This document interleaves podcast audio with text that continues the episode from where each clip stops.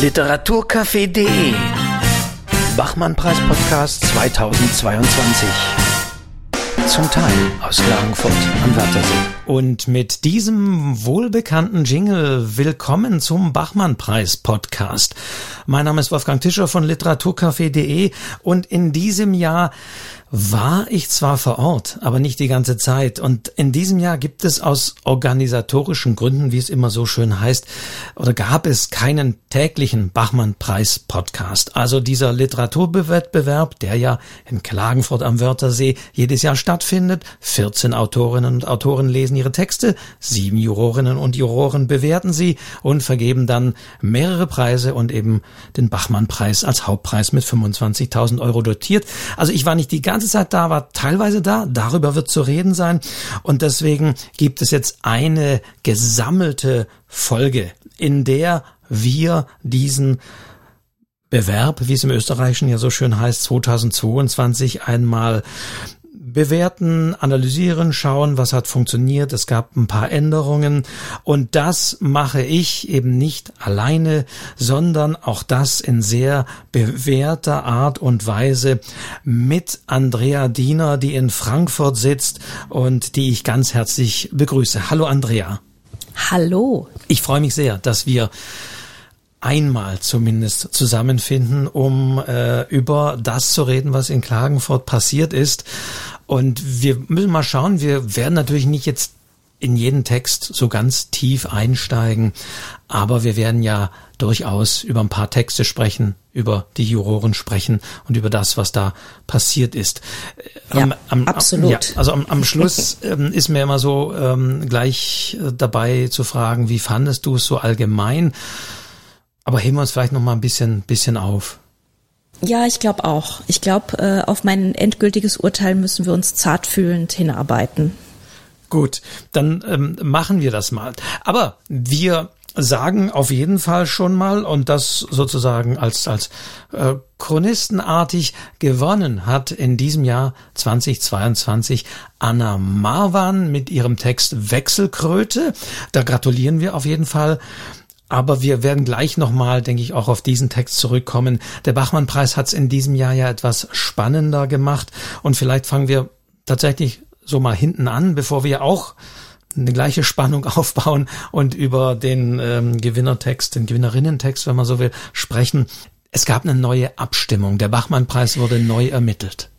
Ja, ja, ich war überhaupt nicht einverstanden, um ehrlich zu sein, weil ähm, es gab sonst immer so ein sehr schönes äh, Prozedere mit äh, jeder Juror muss den Text dem er für den er gerade stimmt, nochmal begründen. Und ich stimme für, weil es ist ein Text, der, und das waren auch irgendwie so liebgewonnene Abfolgen, so ein bisschen wie beim Grand Prix eben auch, wenn man dann so äh, 12 äh, Points vergibt und so. Also äh, man war da irgendwie immer schon so drin und das hat man uns jetzt weggenommen. Das ist schwierig. Also ich hatte da wirklich Anpassungsschwierigkeiten mit diesem neuen Prozedere. Ähm, und das war natürlich auch intransparent, weil die Juroren ähm, mm, ja. Punkte vergeben haben. Heimlich. Heimlich still und leise für sich. Ja, ähm, sagen wir mal so, ja, ich, ich fühle mich, ich fühle mich etwas schuldig. muss ich sagen. Denn ähm, ich war ja einer von denen, die bislang das bis ähm, das Prozedere als intransparent immer wieder ähm, gegeißelt haben. Was es aber auch bislang war, muss man einfach sagen. Und ähm, also für die, die es gar nicht kennen, also bislang, also oder fangen wir nochmal an, also, wie schon gesagt, 14 Texte gilt, gilt es ja zu bewerten. Und nachdem die Jury öffentlich auf Dreisat diskutiert hat, wurde dann zunächst mal, also bislang eine Shortlist ermittelt und die wurde tatsächlich mhm. über Punkte vergeben. Die Jurymitglieder haben, ich glaube, eins bis sieben Punkte gab es dann zu vergeben, unter denen die gelesen haben für den eigenen Text. Also jeder Juror, jede Jurorin lädt, lädt ja jeweils zwei Texte, zwei AutorInnen ein. Ähm, da wurden also diese Punkte vergeben und die, die übrig geblieben sind, die Hälfte von denen waren auf der Shortlist. Und dann wurde eben am Sonntag öffentlich vor laufender Kamera abgestimmt, wer von dieser Shortlist dann die Preise gewinnt. Und das begann immer mit dem Bachmann-Preis. Also der Hauptpreis 25.000 Euro war am Anfang und dann kamen die folgenden Preise Deutschland äh, Funkpreis, Dreisatzpreis und so weiter.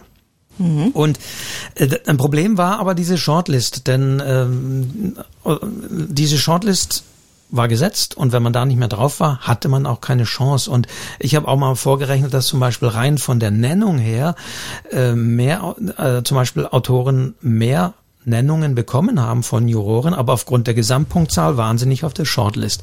Und es war immer ein bisschen problematisch, deswegen habe ich gesagt, macht das irgendwie doch noch ein bisschen transparenter. Und jetzt gibt es eigentlich nur noch diese Punktevergabe. Und zwar nicht mehr eins bis sieben, sondern vier bis eins oder eins mhm. bis vier. Und äh, das gibt keine Shortlist mehr, sondern das gibt in der Gesamtsumme schlichtweg, wie in der Excel-Tabelle, dann die Gewinner. Und in diesem Jahr wurde eben, um es vermeintlich spannender äh, zu machen, der Bachmann-Preis, der Hauptpreis am Schluss verkündet. Was ja zunächst mal so klingt, also okay, ist Hauptpreis mhm. am Schluss.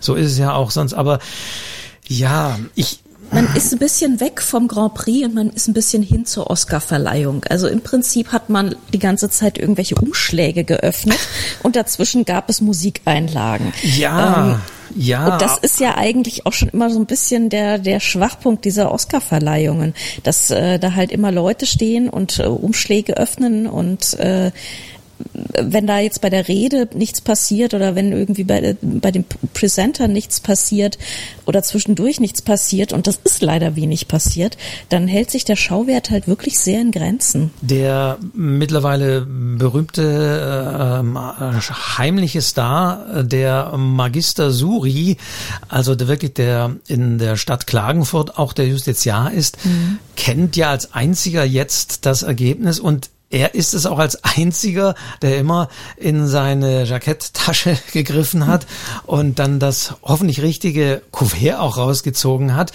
Und ja, der Glamour-Faktor ähm, fehlt dann doch, ähm, dass natürlich dann kein berühmter Schauspieler oder sonst wer da auf die Bühne tritt, wenn das überhaupt einen Glamour-Faktor bringt aber ja, also wir sehen so tats tatsächlich nur noch das Ergebnis. Wir sehen nichts vom, vom Entstehungsprozess. Zumindest einen Teil mhm. haben wir ja bislang gesehen und wir sehen eben nur noch den Magister, der dann das Urteil verkündet.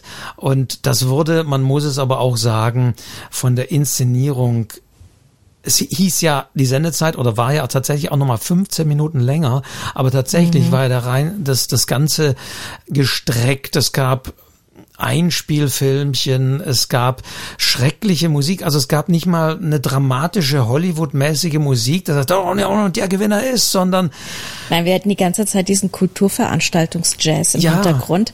Also ich, ich, ich bin kein äh, Experte für Jazz. Ich hasse Jazz leidenschaftlich und gebe das auch gerne zu.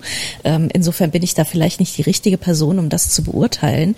Ähm, aber was ich noch schlimmer fand, ehrlich gesagt, waren diese Interviews am Spielfeldrand mit den Autoren, ähm, die dann gefragt wurden, so ja, wie fanden und wie, wie waren sie denn in Form und äh, was haben sie das denn wirklich so gemeint, wie, wie die Jury das da gedeutet hat. Und also es war irgendwie sehr, sehr peinlich und belanglos.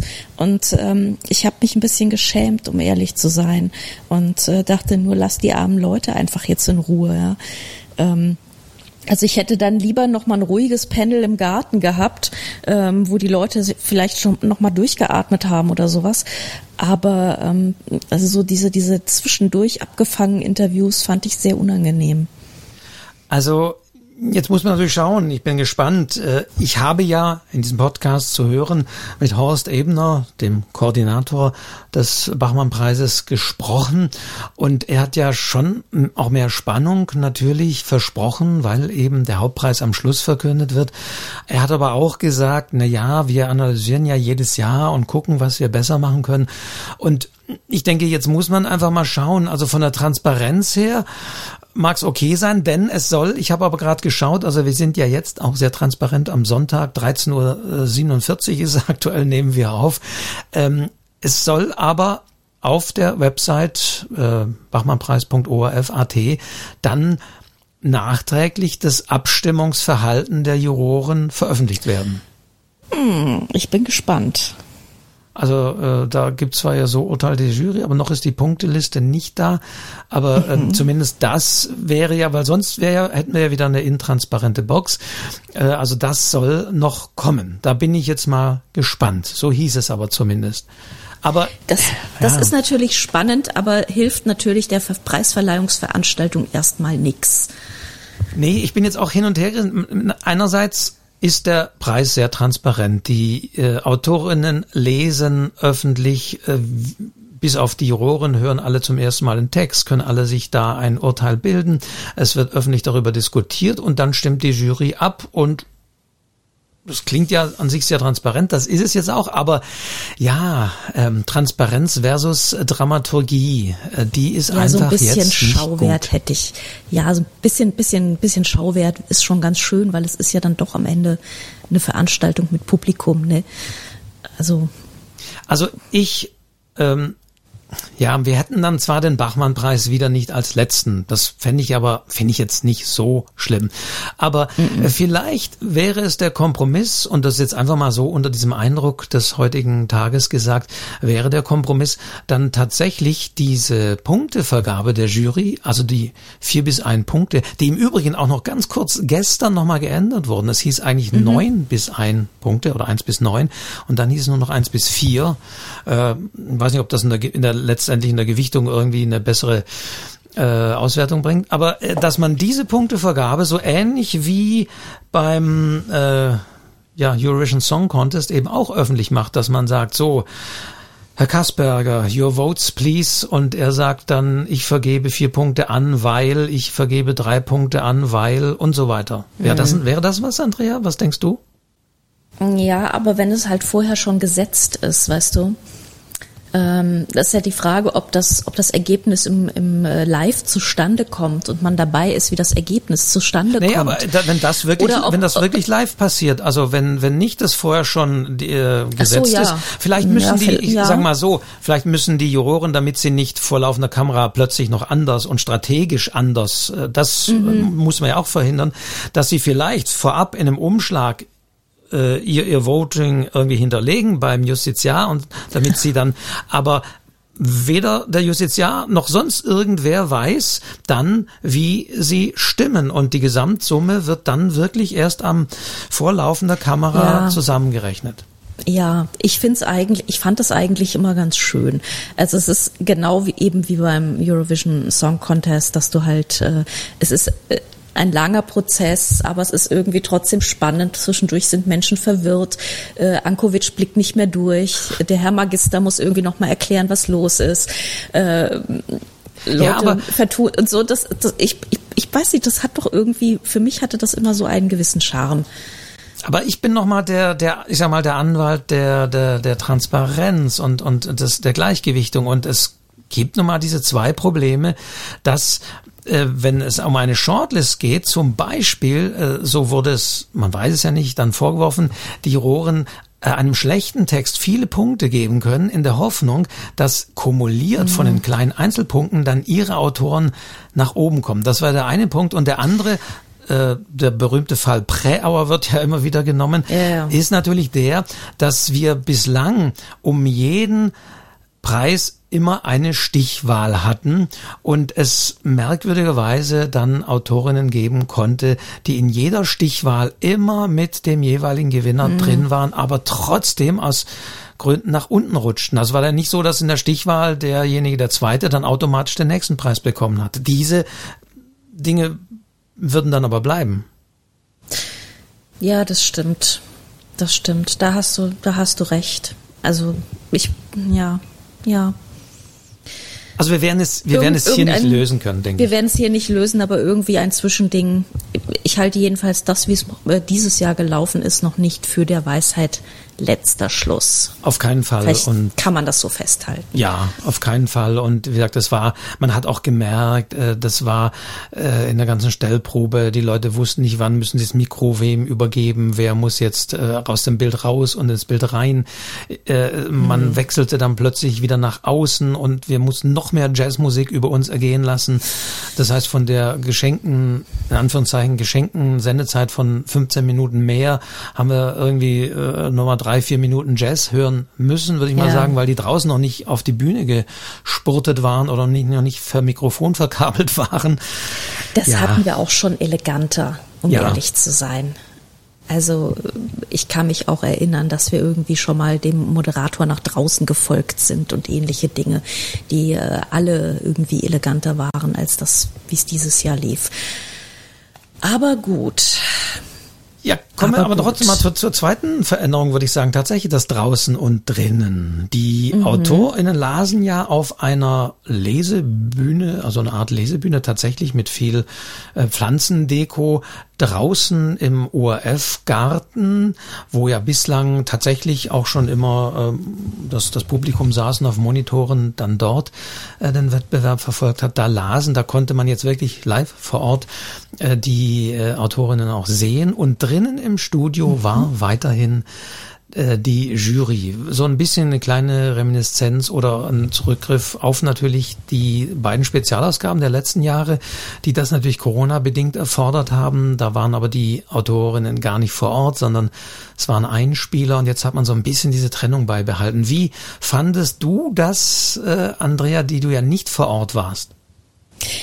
die ich nicht vor Ort war. Also ich bin ja, wenn ich vor Ort bin, bin ich ja ein eingefleischter Gartensitzer auch aus äh, Temperaturgründen meistens und äh, fand es eigentlich dort immer ganz schön. Und ich kann mir vorstellen, wenn die Autoren draußen sitzen, ähm, ist das für die Autoren sicherlich auch irgendwie entlastend, weil sie da nicht so in, in so einem tribunalartigen Setting äh, vorlesen müssen, sondern eben wirklich vor Publikum. Und das ist ein bisschen mehr, glaube ich, ein Ambiente, in dem sich Autoren wohlfühlen können, würde ich, würde ich äh, vermuten. Das heimische Ökosystem.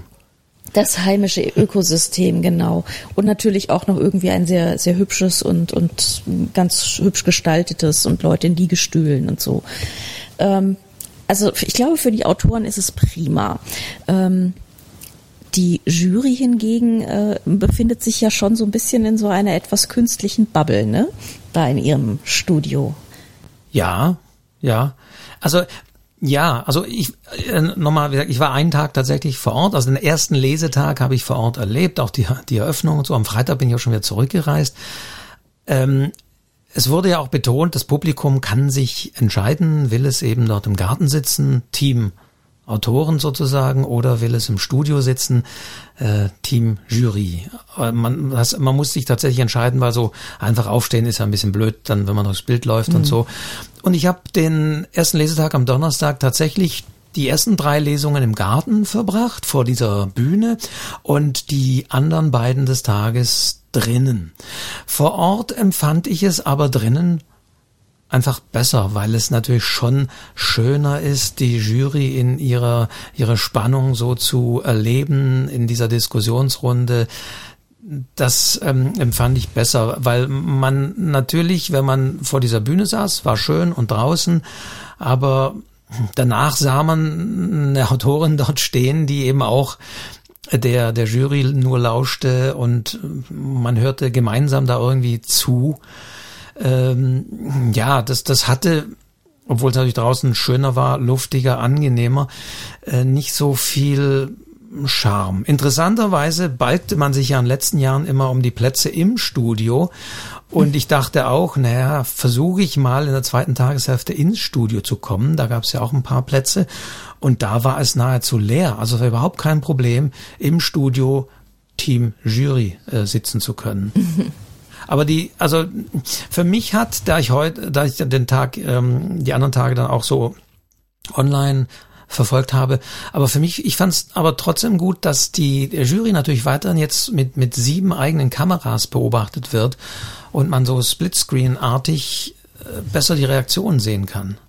Es ist ganz lustig. Es ist, äh, wenn man zu Hause sitzt, ist es noch so ein bisschen das Gefühl einer Zoom-Konferenz. Also wir sind noch nicht so ganz raus aus dem, aus dem Corona-Setting. Ähm, aber das ist tatsächlich irgendwie, finde ich, ganz schön gemacht.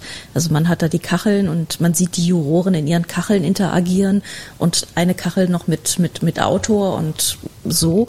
Also das ist, das ist teilweise so zur Auflockerung, finde ich eigentlich wirklich ganz nett. Also finde ich auch, weil du kannst jetzt eben gucken, wie reagiert wirklich Juror XY äh, mhm. da drauf. So wie du auch in der Zoom-Konferenz gucken kannst, äh, popelt der Kollege gerade in der Nase oder sonst ja. was.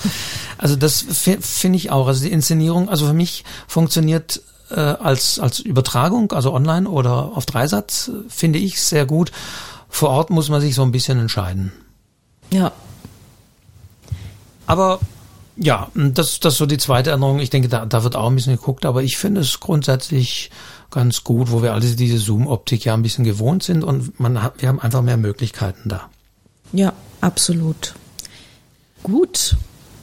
Wollen wir mal zu den Texten kommen? Jetzt wollen wir mal eigentlich zu den, zu den, zu den Texten ja, kommen, nachdem wir, die, nachdem wir jetzt ein bisschen das Ambiente äh, vor Ort äh, erstmal beleuchtet haben und die, das Prozedere. Ja, kommen wir zu den Texten. Andrea, mit welchen Texten sollen wir anfangen?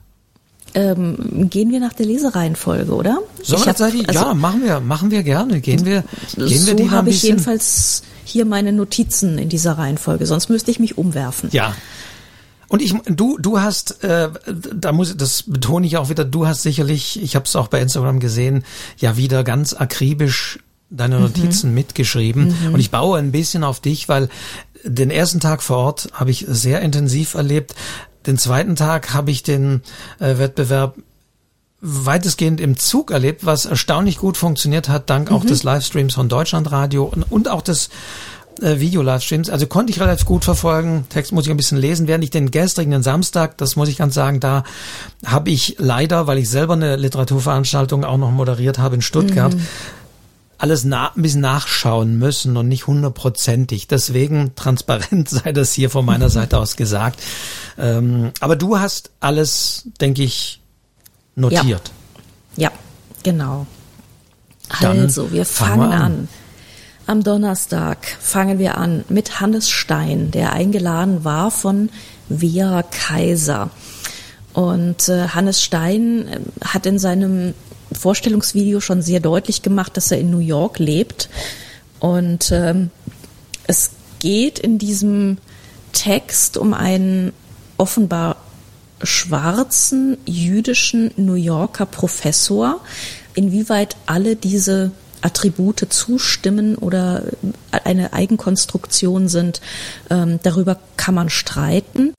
Ähm, ich fand, also ja, es ist so eine ein bisschen eine Paranoia-Geschichte. Dieser äh, Professor bekommt geheime Botschaften oder liest diese geheimen Botschaften in allem Möglichen ähm, und beschäftigt sich sehr mit der polnisch-litauischen Republik. Die Königliche Republik heißt auch der Text.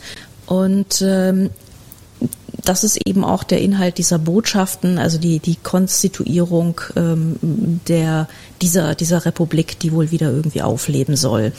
Und ähm, ein sehr unzuverlässiger Erzähler, von dem man eben nicht so richtig weiß, was man von ihm halten soll. Ähm, ja, es kommen sehr viele Fakten vor. Man lernt sehr viel über diese Republik. Aber äh, literarisch hat mir der Text, fand ich, nicht so viel hergegeben. Also man muss äh, wirklich die Frage stellen, genau, was, was wollte dieser Text oder was war der doppelte Boden? Es war ja, es war ja nicht mal, was weiß ich, der Blick ins Herz eines Verschwörungstheoretikers in dem Sinne. Mhm. Das spielte zwar alles rein, aber das Ganze war tatsächlich mehr wie so ein Krimi oder Thriller erzählt, also sehr konservativ auch in der Art, wie da erzählt mhm. wird, ähm, teilweise auch mit, mit lautmalerisch nachgemachter äh, Sprache oder, oder englischen Akzenten und so äh, oder oder auch das das das das jiddische was was da lautmalerisch drin war. Ah, das das das war alles ein bisschen das wirkte alles ein bisschen wie soll ich sagen bieder und überholt. Ja fand ich auch um ehrlich zu sein.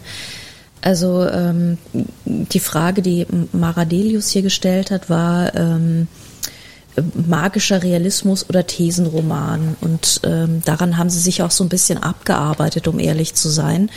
Und ähm, Wea Kaiser hat dann so ein paar, die ich nicht meine, meine sehr verehrte äh, Seelenjurorin ist, sagen wir es mal so. Ich habe natürlich für, für Frau Schwenz-Harrand gestimmt und ich bin immer Team Schwenz-Harrand.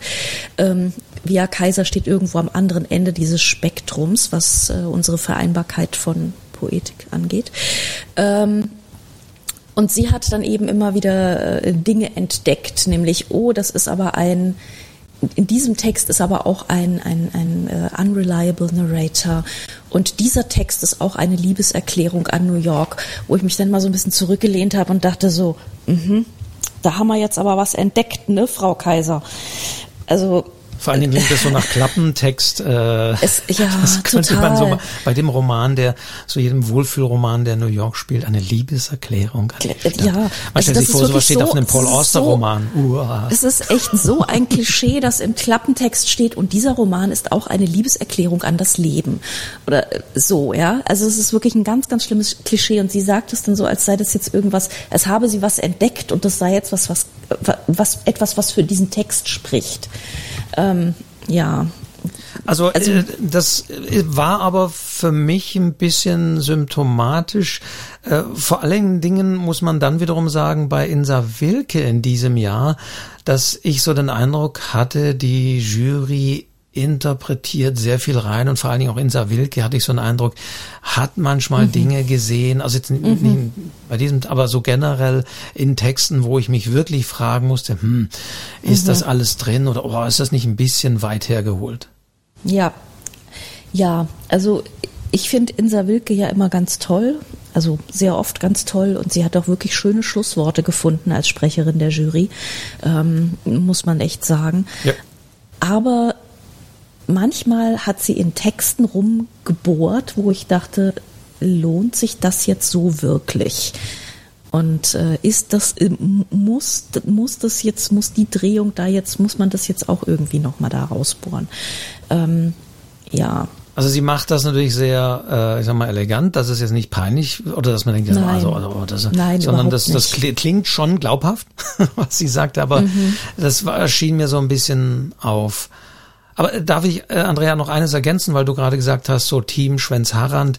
Ähm, ich schneide sozusagen rein, kleiner Exkurs. Mhm. Es gab ja auch wieder die Abstimmung zum, zum besten, beliebtesten Bachmann-Juror 2022 im Literaturcafé und da hat sich eigentlich was das Gesamt, also es ist ja keine äh, repräsentative Umfrage, aber trotzdem hat sich das genau das gleiche Bild abgegeben bei der Umfrage Brigitte Schwenz-Harrand liegt tatsächlich diesmal auf Platz eins der beliebtesten oder besten Jurorinnen. Man bezeichnet sie als sehr sachlich und am Text mhm. argumentierend. Und Insa Wilke war das ja zwei Jahre lang Platz eins und sie ist mittlerweile auf Platz vier abgerutscht. Und Wea Kaiser, mhm. die du auch genannt hast, ist wie im letzten Jahr und ich muss mal sagen, äh, verdientermaßen auf dem letzten Platz gelandet. Oh Sehe ich genau so. Äh, die anderen Platzierungen kann man auf literaturcafé.de nachlesen, aber das sei nur dazwischen eingeschoben. Also dein Bild, das äh, spiegelt wohl exakt das auch. Was ich wiederum gut finde, was zeigt, dass Krawallnudeln nicht unbedingt eine Chance haben in der Jury. Na, sie ist ja eigentlich eher eine Begeisterungsnudel, aber ähm, ja. Nein, ich meinte damit jetzt eher äh, Tingler Kasperger oder so. Ach so. okay. Also ja, ja, ja. Wir äh, Kaisers eher die Begeisterungsnudel. okay. So, aber genau. Oh, oh, was wir noch ergänzen ja. müssen, ähm, was ich auch ganz interessant finde, Hannes Stein ist ja eigentlich der ähm, New York-Korrespondent für die Zeitung Die Welt übrigens. Tatsächlich. Äh, ja, ja. Also daher kommt dieses sehr enzyklopädische, ausgestellte Wissen über diese Stadt und äh, so. Also das ist, das äh, konnte einem auch schlecht entgehen, dass er da der Experte ah, ist. Ah, okay. Mir ist tatsächlich, als er da auf der Bühne stand, äh, erst klar geworden, dass ich seinen Roman Nach uns die Pinguine, erschienen mhm. bei Galliani Berlin, gelesen hatte vor zwei oder drei Jahren. Also ich ja, ich musste ihn lesen für eine Veranstaltung, äh, mhm. über die wir da diskutiert haben. Und da war natürlich genau das Gleiche. Auch da wurden so ähm, so absurde. Da gab es so eine britische Enklave, die die auf den Falklandinseln, wo also auch da schon Weltuntergang. Also es ist sein mhm. Thema. Ähm, der Roman war okay. Ähm, aber äh, genau das habe ich da auch wieder gefunden und wir haben jetzt noch gar nicht über die die, die Rede ges gesprochen von von von ähm, Anna Bar am, am Anfang, aber äh, mhm. man verlangte generell nicht nur diese Rede ja irgendwie von der Literatur Antworten und Welthaltigkeit und äh, Antworten am besten auch noch, wie man den den den Krieg in der Ukraine äh, zu Ende bringt. Also ist mal ein bisschen überspitzt ironisch gesagt. Und dann kam, finde ich, so ein Text wie Hannes Stein so. Hm. Ja. Hm. Also das war jetzt nicht die Antwort. Und damit sei eigentlich alles gesagt zu diesem Text, oder? Ja, eigentlich schon. Gut, Nummer zwei ist Eva Sichelschmidt. Die war eingeladen von Mara Delius. Der Text heißt Der Körper meiner Großmutter und damit ist dann auch schon ziemlich viel gesagt, ehrlich gesagt. Ähm, es ist ein Text über das Sterben besagter Großmutter. Äh, es ist sehr, sehr körperlich, wird viel an so körperlichen Merkmalen eines alternden Körpers entlang erzählt. Ähm, ich fand ihn sprachlich leider sehr flach. Ja, da, ähm. er, er arbeitete ja bewusst mit solchen Phrasen, die man immer sagt, wenn Menschen äh, gestorben sind oder sterben oder sonst wie. Äh, einerseits. Aber das meinst ja. du nicht?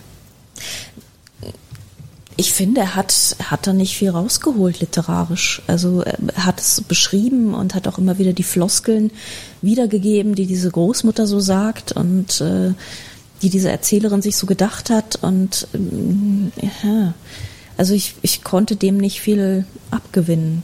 Also ich, ich auch nicht, nicht so, dass ich jetzt äh, für diesen Text, also man muss natürlich aufpassen, äh, bei uns sicherlich auch, die wir lange natürlich diesen mm, Wettbewerb verfolgen, aber dass man natürlich nicht sofort, allein wenn man schon der Körper meiner Großmutter und hört und die ersten Sätze, dann hat man sofort, ach, jetzt wieder die tote Großmutter. Also es gibt ja tatsächlich mhm. so Textgenres, ich will nicht von Bachmann, aber so Bachmann-Genres sprechen, aber so, wo du denkst, ach, Autorin interessanterweise erzählt von ihrer Großmutter. Ähm, ich, ich, ich neige ja immer ein bisschen zum Böse sein. Ich sagte irgendwann, ja, das früher war es wenigstens noch die Großmutter, ähm, die sterbende, ähm, äh, die gestorbene, die den Zweiten Weltkrieg und da noch ein paar Dinge erlebt hat. Sorry, muss wissen, aber und jetzt war es eigentlich nur noch die Großmutter und der Verfall dieses weiblichen mhm. Körpers, was interessanterweise von einigen auf Twitter dann irgendwie auch noch gefeiert wurde. Boah, endlich wird hier mal der Tod thematisiert und auch der, der Verfall des Körpers, auch das war. Und, und ich dachte bei mir, was macht ihr sonst? Was lest ihr sonst? Also das ist doch irgendwie ein allgegenwärtiges Topos. Also. Wir hatten schon so viele Klagenfurt-Texte von alternden und sterbenden Körpern. Das ist mittlerweile wirklich schon Klischee, ganz ehrlich. Und äh, wenn man gegen dieses Klischee irgendwie arbeiten möchte, dann muss man schon einiges leisten und einiges rausholen. Und ich finde, er hat dem keine neue Perspektive abgewinnen können. Ähm, auch wenn Via Kaiser ähm, die Polyphonie in diesem Text entdeckt hat. Also im ersten Text hat sie den unzuverlässigen Erzähler entdeckt, im zweiten die Polyphonie mit sehr viel Ausrufezeichen. Ähm, also da nein, also da habe ich habe ich das schon nein. Aber das Nein das hat ja auch die Jury gesprochen, also beide Texte liegen ja, ja preislos. Ja, ja, Heim. ja, genau. Bei aller Begeisterung ähm, doch preislos. Ja, ja, kam, jetzt kommen, kam als nächstes zwei Preisträger. Also für ja nicht nur der Bachmann-Preis, sondern eben der Deutschlandradio, Dreisat-Preis und so weiter. Und jetzt, dann, jetzt kommen zwei Preisträger. Leon Engler ist der nächste. Ja, und das hätte ich ehrlich gesagt nicht gedacht nach diesem ersten Tag, weil ich dachte so, das ist der Tag ohne Preisträger. Was ist denn hier los, bitte? Ähm, als nächstes äh, Leon Engler, eingeladen von Philipp Tingler, äh, mit dem Text Liste der Dinge, die nicht so sind, wie sie sein sollten. Ähm, das ist der eigentlich das Porträt eines Schauspielers, ähm, der große Pläne hat, aber dann am Ende doch Kaffeemaschinenwerbung macht. Und äh, es beschreibt eben die Zugfahrt zum Dreh hin, äh, dann der Dreh dieses Werbespots ähm, da geht es eben um, um Kaffeemaschinen und der muss dann den Barista spielen und muss sich positionieren und dann fährt er mit dem Zug wieder zurück und der, die Entwicklung, die dieser Charakter durchmacht, ist, am Anfang schaut er aus dem Zugfenster, sieht Westdeutschland und fühlt nichts Und am Ende schaut er aus dem Zugfenster, sieht Norddeutschland und fühlt etwas. So, also das ist die, die große Charakterverlauf. Ähm, ich weiß nicht, ob uns das was über die bundesrepublikanische Gegenwart sagen soll. Ähm, bei mir kam davon ehrlich gesagt nicht so rasend viel an, ähm, zumal der Text auf mich ein im nicht so guten Sinne Poetry Slam-haftiges hatte. Ja, so haftig, ja. also nicht, nicht direkt Poetry Slam, aber er war schon, finde ich, auch auf Pointen hingeschrieben. Also gar nicht mal schlecht ja. hingeschrieben, aber war, ich habe es ja gemerkt, ich saß ja tatsächlich bei dieser Lesung vor äh, dem Autor mit den anderen im Garten und da war die Stimmung schon gut. Ja. Es wurde ja, gelacht. Ja, ja. es, äh, sicherlich, sicherlich, ja. Ähm, wenn man das alle, äh, man merkt ja dann auch immer, was lustig ist, das passiert dann meistens in Gemeinschaft. Da, da, da entdeckt man dann plötzlich die, die, ähm, die Dinge, werden die anderen lachen. Aber wenn man so selbst vorm Fernseher sitzt oder wenn man ihn selbst dann vielleicht parallel mitliest, ähm, da kamen die Vibes nicht so rüber hier in meinem, meiner kleinen Frankfurter äh, Kemenate. Also da saß ich doch recht isoliert von den, von der Witzigkeit dieses Textes. Aber Insa Wilke entdeckte da jetzt das Sakrale und das Religiöse ja, und Transzendente ja. in diesem ja, das hat mich Ober gewundert, oberflächlich scheinenden Text, ja. Das hat mich sehr gewundert. Also ähm, gespickt mit religiösen Anspielungen sei dieser Text, sagt sie. Ähm, ja, ja, ja. Also die Jury war so durchwachsen, um ehrlich zu sein. Ähm, Einige fanden es zu simpel, andere haben dann gefragt, ob das nicht vielleicht dann doch auch irgendwie Kalkül ist. Ähm, viel, viel Unsicherheit habe ich mir hier notiert. Ähm, ein bisschen viel Konvention und so. Ähm, und Philipp Tingler hat dann nochmal festgehalten, das ist Literatur, meine Damen und Herren. Und äh, das war dann, glaube ich, auch so der Schlusssatz dieser Jury-Diskussion. Ja, Dadurch, dass tatsächlich die Summe der Punkte jetzt ihm, ich sage das mal so, den Dreisatzpreis gegeben hat, hat er ja ein bisschen recht gehabt, dass zumindest äh, man seitens der Jury der Meinung war, ja, es ist äh, einen Preis wert. Aber ich gebe auch da wiederum zu, allein das Addieren der Punkte, ohne dass das irgendwie transparent Mhm. Wir hören nur die Laudatio natürlich des, das, die haben die Laudatio des einladenden Philipp Tingler gehört. Aber wir haben nicht ähm, keinerlei Begründung der anderen Jurymitglieder gehört, warum sie ja nun auch mal Punkte für Leon Engler äh, vergeben haben. Ja.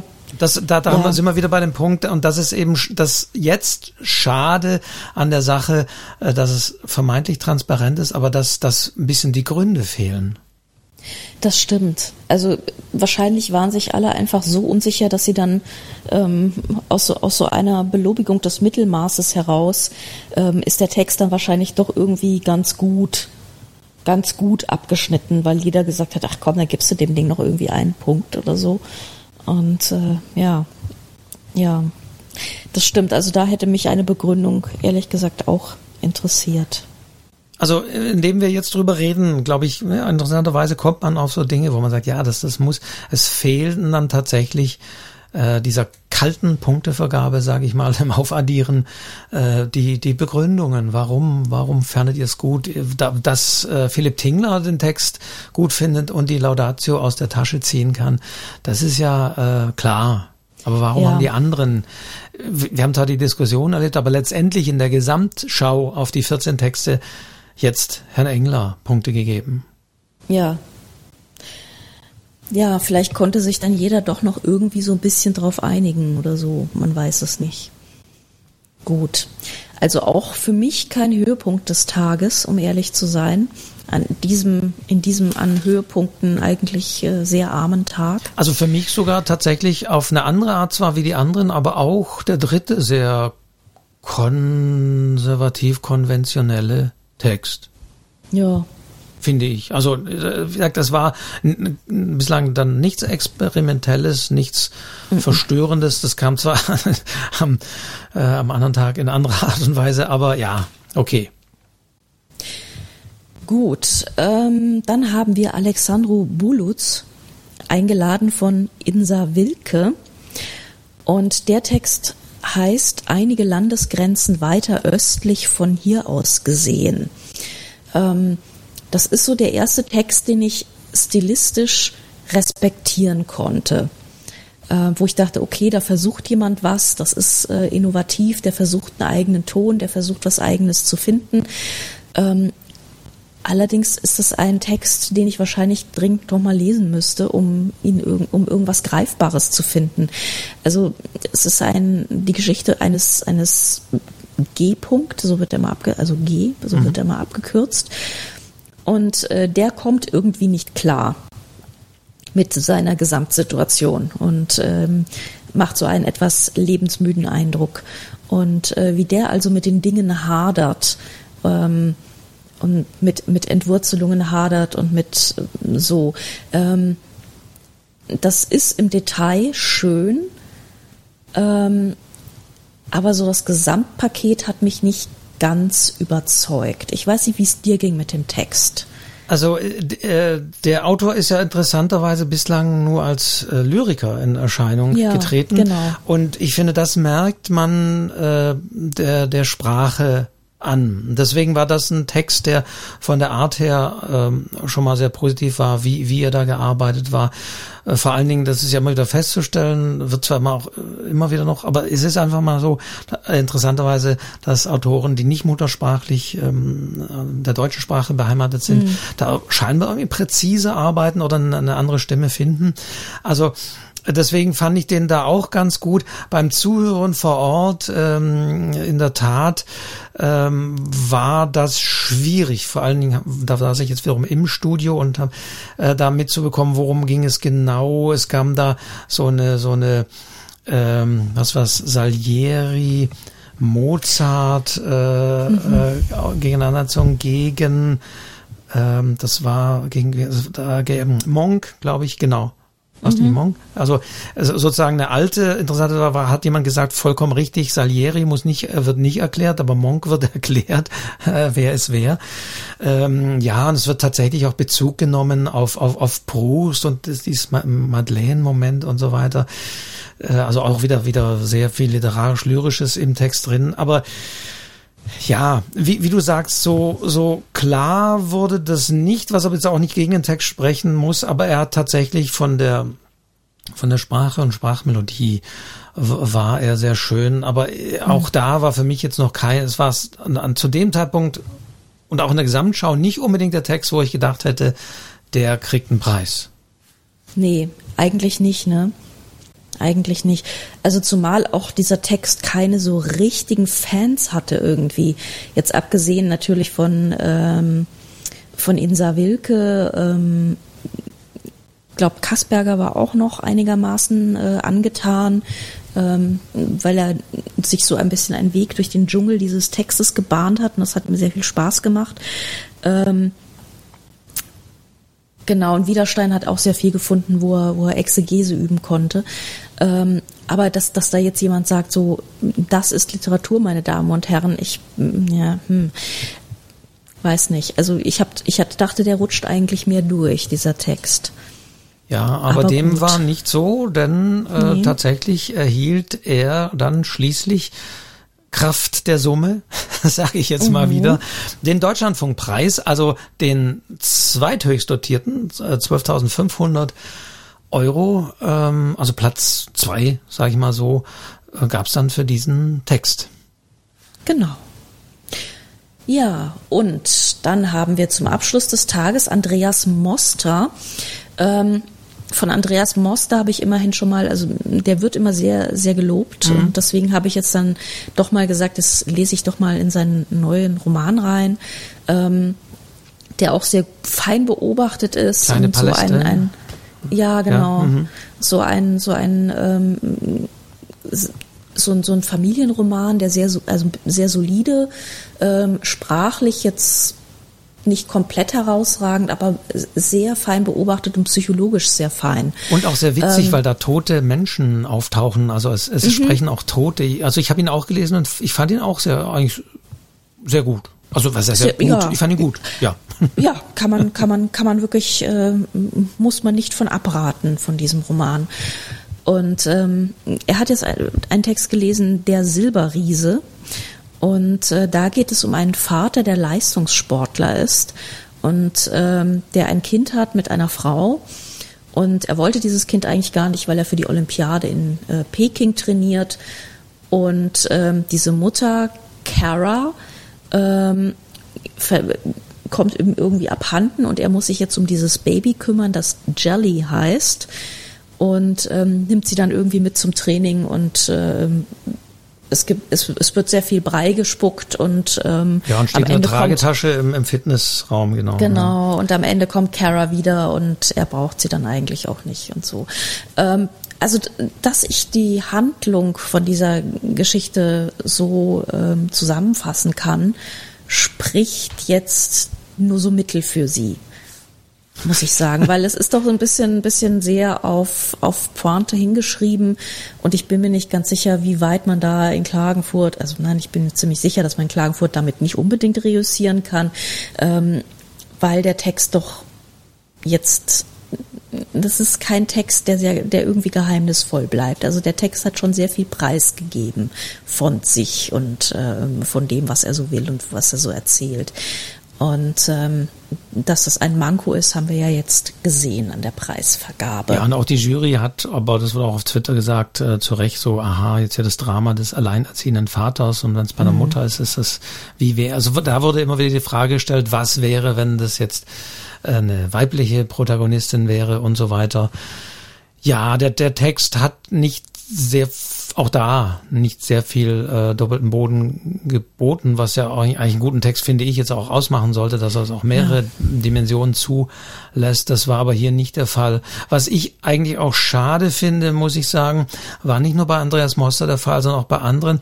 Wenn, es gibt ja immer, bevor gelesen wird, die Filme, die die Autorinnen teilweise auch selbst machen oder machen können. Mhm. Ähm, und ich finde es immer ein bisschen blöd, also wenn tatsächlich in diesem Vor- und Einspielfilm so am, anhand von autobiografischen Dingen Bezug genommen wird auf Dinge, die dann im Text vorkommen weil ich ja eigentlich auch immer wieder verfechte und immer wieder betone, äh, der Autor ist der Autor, aber der Erzähler ist der Erzähler. Und ja, natürlich ist wahrscheinlich jeder Text irgendwie autobiografisch geprägt, aber das allein darauf zu reduzieren wäre schade aber dann finde ich es eben blöd, wenn, wenn man seitens äh, der, der Autoren das aber so ein bisschen doch forciert. Und wir haben in diesem Einspielfilm mhm. eben auch, der sehr interessant war, gut gemacht und informativ war, aber ja. Andreas Moster erzählte eben auch, ja, dass er eben als Vater hier mit von zwei Kindern und so weiter, ob alleinerziehend oder nicht, kam jetzt dann zwar nicht raus, aber trotzdem, die Kinder sind aus dem Haus, wohl in der Kita oder sonst wie, dann geht er auch immer schreiben in der Bäckerei, bei der Bäckereikette und so weiter. Und es kam so ein bisschen tatsächlich der äh, Alltag, ich will nicht sagen der triste Alltag, aber so der Alltag des, des, des erziehenden Vaters raus und das kam dann halt auch im Text wieder vor und das finde ich immer immer ein bisschen schade, weil das exakt dieses Vorurteil dann immer noch ein bisschen befördert.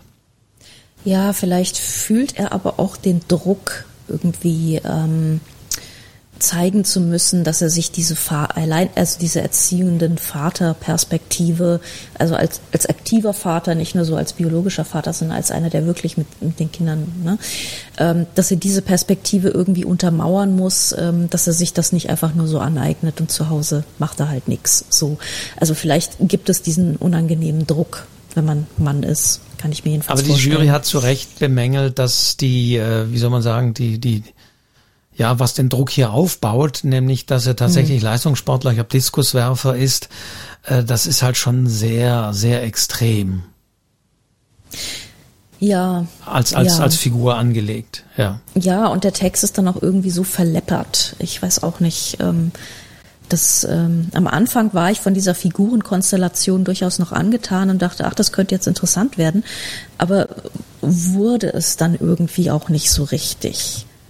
Ja, es hatte ja. diesen, diesen Kitsch-Moment, wo die Frau vor der Tür steht. Oder vielleicht ist es auch nur mhm. eingebildet, man weiß es nicht, aber sie, sie, das, das mit, mit, mit, mit, dem, mit dem Stofftierchen und so, äh, das war wieder, ja, ein ja. kitschiger Moment.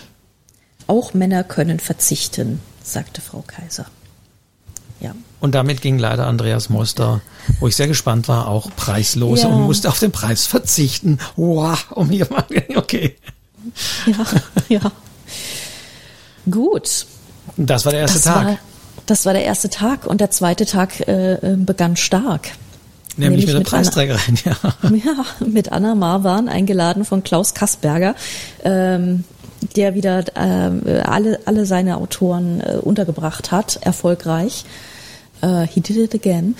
Und ähm, ich glaube, er ist mittlerweile der erfolgreichste Juror, was die Preisvergabe angeht. Ich Also Katrin Passig Kat- hatte da was genau, getwittert. Genau. Hatte, Ich ja. glaube 1,35 äh, Preise pro Jahr. Irgendwie sowas. Also es ist ein, ein wirklich ein, ein irrer, irrer Schnitt, den er da mittlerweile hat. So, Anna Marwan gehörte dazu. Ähm, Wechselkröte heißt der Text. Und das ist jetzt eben ein Text, der nicht geheimnislos war. Im Gegenteil, ähm, erzählt von einer Frau allein auf dem Land. Es war so der erste Text oder einer der ersten, wo man so das Gefühl hatte, ähm, aha, Corona schleicht sich ein, die Quarantäne, die Einsamkeit. Ähm, das Abgeschiedensein wird hier jetzt literarisch verarbeitet. Diese Frau ähm, ist in einem Haus, wartet auf die Rückkehr ihres Mannes. Ähm, dann kommt immer noch so ein Poolmann, ähm, der sich um den Pool kümmern muss. Und ähm, sie muss dann immer gucken, dass sie, dass sie bei dem irgendwie in den, in den Plan reinpasst und wann dieser Poolmann kommt und wann dann andere Leute kommen. Ähm, und ähm, diese, dieses Herumwandern da in diesem einsamen Haus auf dem Land kriegt durchaus seine Abgründe. Ähm, es ist ein Text, der mir mehr gebracht hat, als ich ihn ich habe dann irgendwann die Autorin leise gedreht und habe den Text gelesen, weil die Autorin ist eine, wie wir dann auch später festgestellt haben, eine eher zurückhaltende Person und sie hat dem Text in ihrem Lesen so eine gewisse Zaghaftigkeit verliehen, die eigentlich nicht drin ist. Ähm, und als ich dann selber mitgelesen habe und also nur den Text vor mir hatte, habe ich eigentlich erst wirklich gemerkt, wie knüppelhart dieser Text ist und wie eigentlich brutal der ist ähm, und wie abgründig der ist. Und ähm, werde ihn auf jeden Fall auch nochmal lesen. Und ähm, ja, also mir hat er, mir hat er dann beim selberlesen äh, sehr gefallen und fand ihn sehr eindrücklich. Und ähm, ja. Also empfand ich eigentlich auch schon beim Zuhören so, muss ich sagen. Also mich hat es nicht so klar. Die die Autorin kommt aus Slowenien und hat hat natürlich auch ähm, mit, dem, mit dem Akzent noch ein bisschen auch noch noch gelesen, natürlich klar. Ähm, aber sie ist ja Autorin, sie ist ja nicht Vorleserin, äh, muss man ja mal wieder festhalten.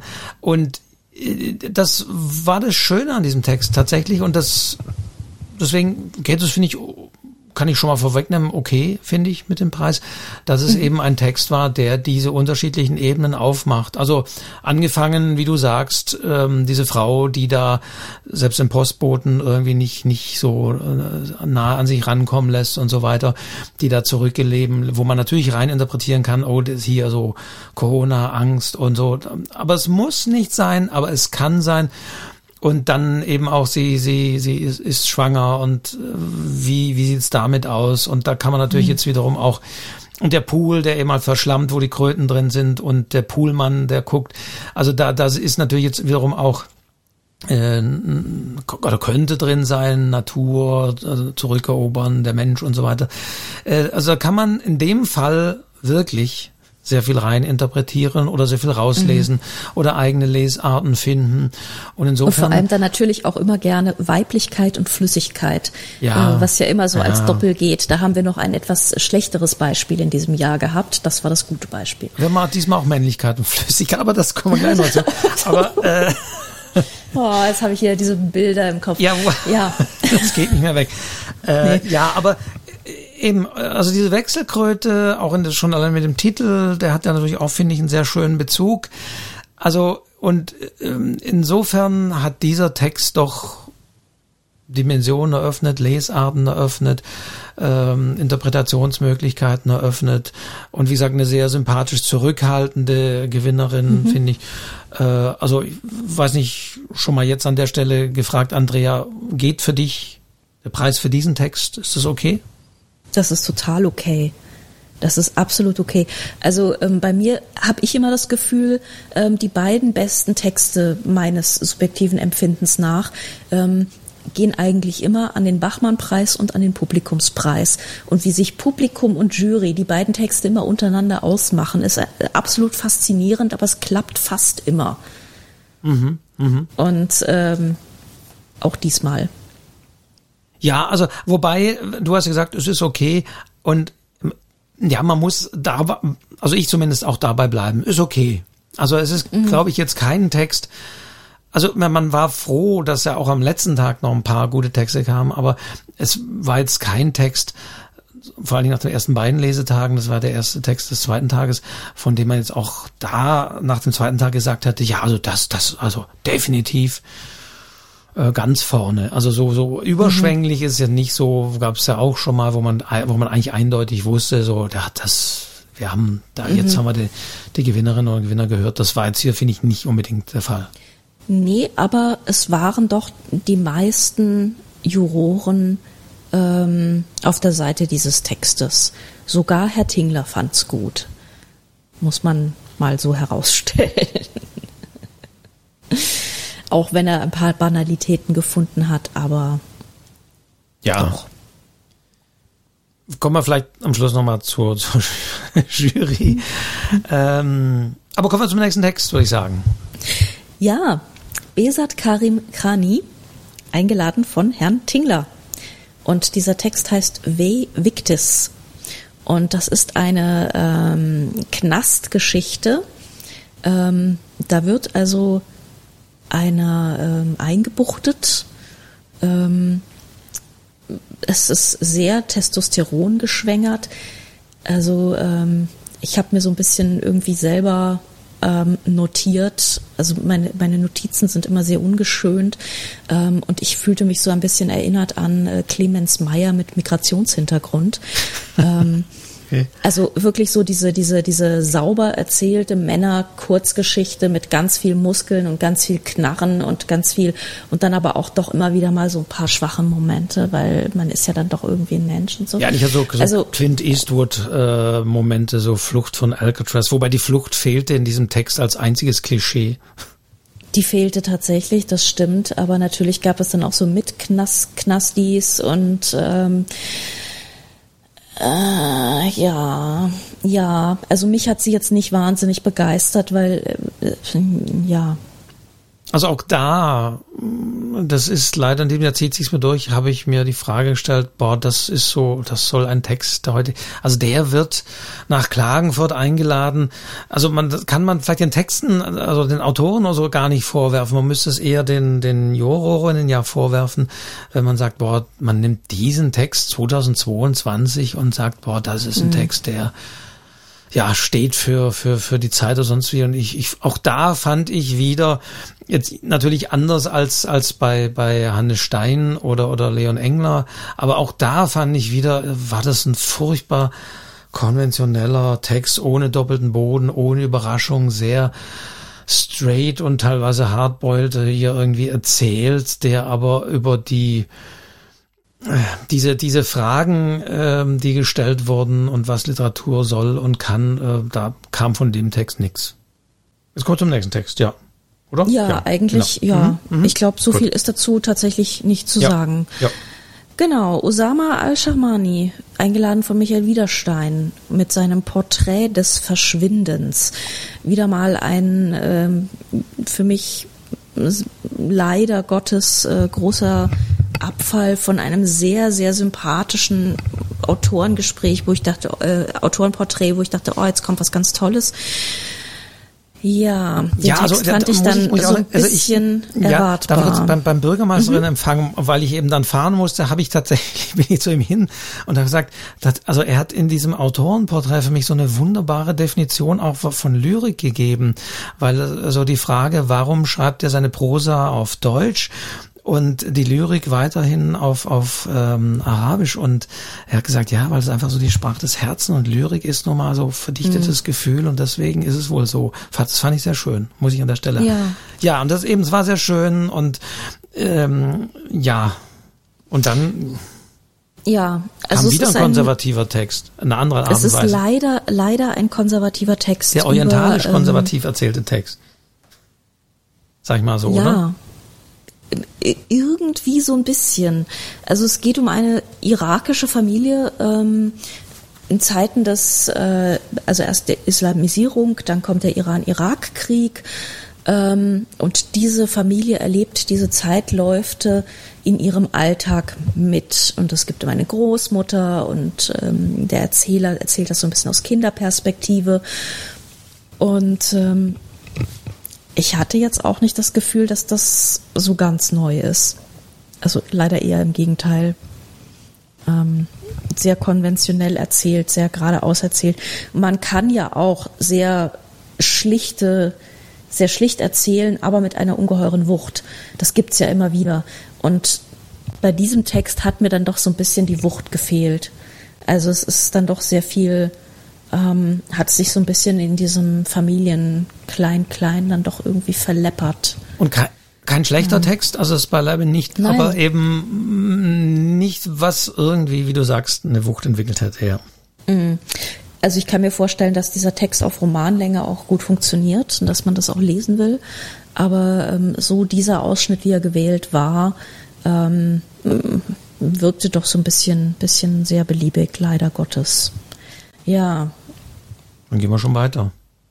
Eigentlich, ja, das tut mir echt total leid, weil, ähm, ja. Ja, der, der war, ich will sagen, auch ein unheimlich sympathischer Autor, fand mhm. ich. Äh, also auch so im, im persönlichen Gespräch. Äh, das war wirklich und auch sehr, sehr ehrlicher und ein sehr netter Mensch. Und äh, ich gucke ja eigentlich immer, dass ich mich fernhalte von Autorinnen und Autoren, aber mhm. eben ich, ich empfand ihn da ähm, in Klagenfurt sehr, auch sehr sympathisch und äh, ja. dachte mal sehen, was da kommt. Und dann war ich ja schon weg, als er gelesen hatte, dachte dachte, ah, ja, aber das war jetzt, ja, ja, also Widerstein ja. hat noch mal ein bisschen verwiesen, das was fand ich ganz interessant, das war noch mal so eine Ein Einordnung von ihm, ähm, dass die jüngere irakische Literatur eben vor allem versucht, das Pathos rauszunehmen. Also das ist das momentan halt irgendwie so die Strömung, dass man sehr lange sehr pathetisch und hm, sehr aufgeladene Literatur hatte und dass jetzt momentan einfach so ein Trend der betonten Schlichtheit herrscht. Ähm, und ähm, daraufhin hat Insa Wilke nochmal auf Abbas Krieder verwiesen, äh, der ja eben auch auf Deutsch schreibt. Und ähm, bei Abbas Krieder habe ich, was ich von ihm gelesen habe, eben das Gefühl, dass die Wucht da ist. Und ähm, da ist mir dann doch bei, bei Al-Shamani einfach ein bisschen viel Ruhe. Ja. Ja. ja, ich muss auch, in Ruhe habe ich da mehr habe ich dann auch, ja. Ja. Gut. Barbara Zehmann äh, war die nächste. Barbara Zehmann, eingeladen von äh, Frau Schwenz-Harrand. Ähm, der Text heißt Sand. Und ich habe leider auch das Gefühl, dass ich diesen Text schon mehrfach in Klagenfurt ja. gelesen ha äh, gehört habe. Ähm, handelt von einem Paar in Venedig. Es passiert nicht allzu viel. Ähm, er heißt irgendwie Josef und ähm, es, ja. Ja, der Josef war sehr dominant. Mhm. Ja, hübsch geklöppelt habe ich mir aufgeschrieben. Jemand hat mal also so Wortwolken gepostet zu den Texten und bei dem Text mhm. war eindeutig das größte Wort Josef. Mhm. Ja, also es ist so ein Paar, das so ein bisschen seine Probleme hat und man kann dann vermuten, dass, dass sie am Ende ins Wasser geht, so als ähm, irgendwie auch Tod in Venedig-Reminiszenz. Ähm, und das wurde, glaube ich, in diesem Text wahnsinnig viel rumgebohrt und und äh, germanistische und feministische und was weiß ich was für Bezüge gefunden, vor allem von Frau Wilke, die ich jetzt hier ähm, mal exemplarisch nennen möchte als ganz große Bezugsfinderin. Ähm, aber da ja. war ich sehr auf der Seite von Klaus Kasperger, der gesagt hat, oh, Venedig, nicht schon wie es geht, das geht einfach nicht mehr. Also Venedig ist sozusagen literar, auch schon literarisch so äh, ausgebeint, äh, bitte nicht mhm. nochmal. Ja. ja, ja. Also wortwörtlich ja. auch so nicht gesagt, aber ja, er hat gesagt, nee, Venedig, oh, das geht nicht mehr. Und ich, also den Text habe ich, wie gesagt, ja im Zug auch äh, gehört überwiegend und, und die Autorin hatte auch so eine zarte Stimme und klang, klang fast wie ein Kind, das da liest. Also ich musste dann auch nochmal gucken, äh, wie das, eine, welche Autorin das dann war. Man hat ja auch nicht alle äh, visuell dann irgendwie, wo ich sie da am meisten ja gesehen habe vor Ort, mhm. präsent. Aber ja, das ist, es, es war, also da, da ging es mir ähnlich wie bei der bei der sterbenden Mutter. Du hast sofort, ah, hier wieder mm, der Text, äh, Paar, das sich eigentlich auseinandergelebt hat, verreist nochmal und man sieht die Enden und Abgründe und alles, was sie mhm. auftut. Auch das nicht mehr neu. Nee, nee, leider gar nicht. Auch wenn äh, Frau Schwenz-Harrand meinte, man solle das halt zweimal lesen, das sei halt Arbeit. Ähm, ich habe nicht so viel Lust, den Text zweimal zu lesen, da möchte ich gerne andere Texte zweimal lesen, zum Beispiel den von Alexandru Bulutz. Genau. Allerdings äh, finde ich jetzt, ja? um überzuleiten, auch den Text von Mara Genschel sollte man noch ein zweites Mal lesen. Vielleicht, vielleicht. Ich ja. hab's äh, noch, noch mal getan, ja. Ja. Denn jetzt kommen wir ja zu der Performance des. Mhm. Ja, das ist natürlich immer ein bisschen schwierig. Ja. Man kann sich bei äh, dem Bachmann-Wettlesen genau wie auch beim ESC darüber streiten, wie wichtig ist die Performance, Trickkleid oder nicht Trickkleid. Ja, stelle ich mich einfach hin und singe irgendwie eine eine die Powerballade mit der fünften Rückung oder mache ich irgendwie eine Riesenshow und brenne ein Feuerwerk ab? Und ähm, ich glaube, wir waren jetzt bei Mara Genschel mhm. eher beim Trickkleid. Ähm, das Fenster zum Hof heißt der Text. Und ähm, sie hat es vorgelesen mit einem amerikanischen Akzent, mit angeklebtem Schnurrbart. So. Ähm, und das ist dieser Text ist halt ähm, äh, also es ist die, die eigentlich so die Rollenprosa eines amerikanischen Drehbuchautoren. Und ich habe mir dann so aufgeschrieben, handelt auch vom Erzählen, weil das ja immer so ein herrliches Klischee ist, dass ein Film ja auch irgendwie vom Kino handelt ja, und dass ein Text ja dann auch irgendwie vom Erzählen handelt. Und na, natürlich will man das auch irgendwie, dass er sich, sich und seine Position hinterfragt, aber ähm, ich fand das hier ehrlich gesagt so ein bisschen sehr ausgestellt. Also es ist natürlich ein Text, der sich mit sich selbst und dem, mhm. ja, ich weiß nicht, ob man Literaturbetrieb sagen kann, beschäftigen will. Also ja, wir haben einen, einen ja eben, einen amerikanischen Autor, der nach Deutschland geholt wird, um eine Ta um Tatortdrehbuch, so steht tatsächlich drin, um ein mhm. Tatortdrehbuch zu schreiben. Und äh, das ist die die die Figur und ähm, die spricht äh, im Text Hochdeutsch sozusagen, aber performt hat sie jetzt Mara Genschel mit einem schlecht nachgemachten englischen Akzent und eben auch Cowboystiefel tragen und so weiter, so als und ich kann es nicht anders sagen, einfach wie schlechte Schüler Theater AG leider. Ich glaube, Mara Genschel fand das ganz toll und fand sich ganz toll in dieser Rolle. Ähm, zwar nicht überbordend, aber fand das wirklich eine wahrscheinlich eine wahnsinnig witzige und tolle Idee, um da auch ein bisschen äh, die, die, die Leute zu, zu verstören oder sonst wie. Aber es war einfach nur schlecht. Und es war, es hat auch dem Text, mhm. finde ich, den Text nicht genutzt, weil klar, es ist nicht Megatext, aber trotzdem, weil dieser, dieser Autor wiederum äh, kommt nicht ins Schreiben und er sagt, er sei ja keiner, der irgendwie Dinge auf seiner Fensterbank beschreibt. Und dann beschreibt er aber, dass eben gegenüber eine Mara Geuschel, glaube ich, heißt sie im Text, lebt mhm. und dass es eine Autorin sei und so weiter und so weiter. Also taucht sozusagen jetzt die Autorin dann selbst im Text auf. Ja, ist, ist nett, sagen wir mal so. Aber ist mhm. total vernichtet worden durch die Autorin selbst, die leider, warum hat es ihr keiner ausgeredet, die meinte, sie könne oder meinte sie das wirklich? Oder wollte sie da irgendwie dann das aufmischen oder aufbrechen? Aber ich fand, es war einfach nur peinlich. Sie hat sich ja eigene, äh, selbst in die Diskussion auch eingeschaltet. Ja. Ähm, und hat dann auch nochmal gesagt, so nein, nein, es sei keine Performance, ähm, sondern es gehe nicht darüber hinaus, wie andere Autoren hier eben auch performen. Ja, sie haben sich ja nur, schick gemacht, ja. Ja, ja, und ähm, irgendwann das haben wir hier zu Hause an den Endgeräten leider nicht gesehen. Irgendwann muss sie auch mal einen Stinkefinger hochgehalten haben, ähm, worüber dann irgendwie alle geredet haben. Ähm, Und was auch sehr, sehr seltsam war, war dann die Begründung von Mara Delius, warum, äh, nee, Quatsch, von Insa Wilke, Entschuldigung, ja, ja. Ähm, warum sie den Text eingeladen habe. Und sie hat ihn gelesen, sagte sie, als gerade der Krieg ausgebrochen sei im Februar. Und, ähm, und es geht um den Versuch, da, ähm, durch Arbeit mit Zeichen und Struktur ins Gespräch zu kommen und irgendwie sei ihr das dann plausibel gewesen. Mhm. Ähm, Habe ich auch nicht so richtig verstanden und ähm, ja, also es hat mich nicht für den Text eingenommen, sagen wir so. Nein, also das und und ich ich weiß nicht, ich kann mir vorstellen, dass es Insawik auch ein bisschen peinlich war was die Autorin dann daraus gemacht hat. Weil, wie gesagt, der Text an sich äh, ist jetzt nicht, ist, ist finde ich nicht preisverdächtig, aber, aber hat was und äh, natürlich liebt der Literaturbetrieb äh, satirische Texte, ein bisschen mhm. über den Literaturbetrieb und das Autorinnen-Dasein.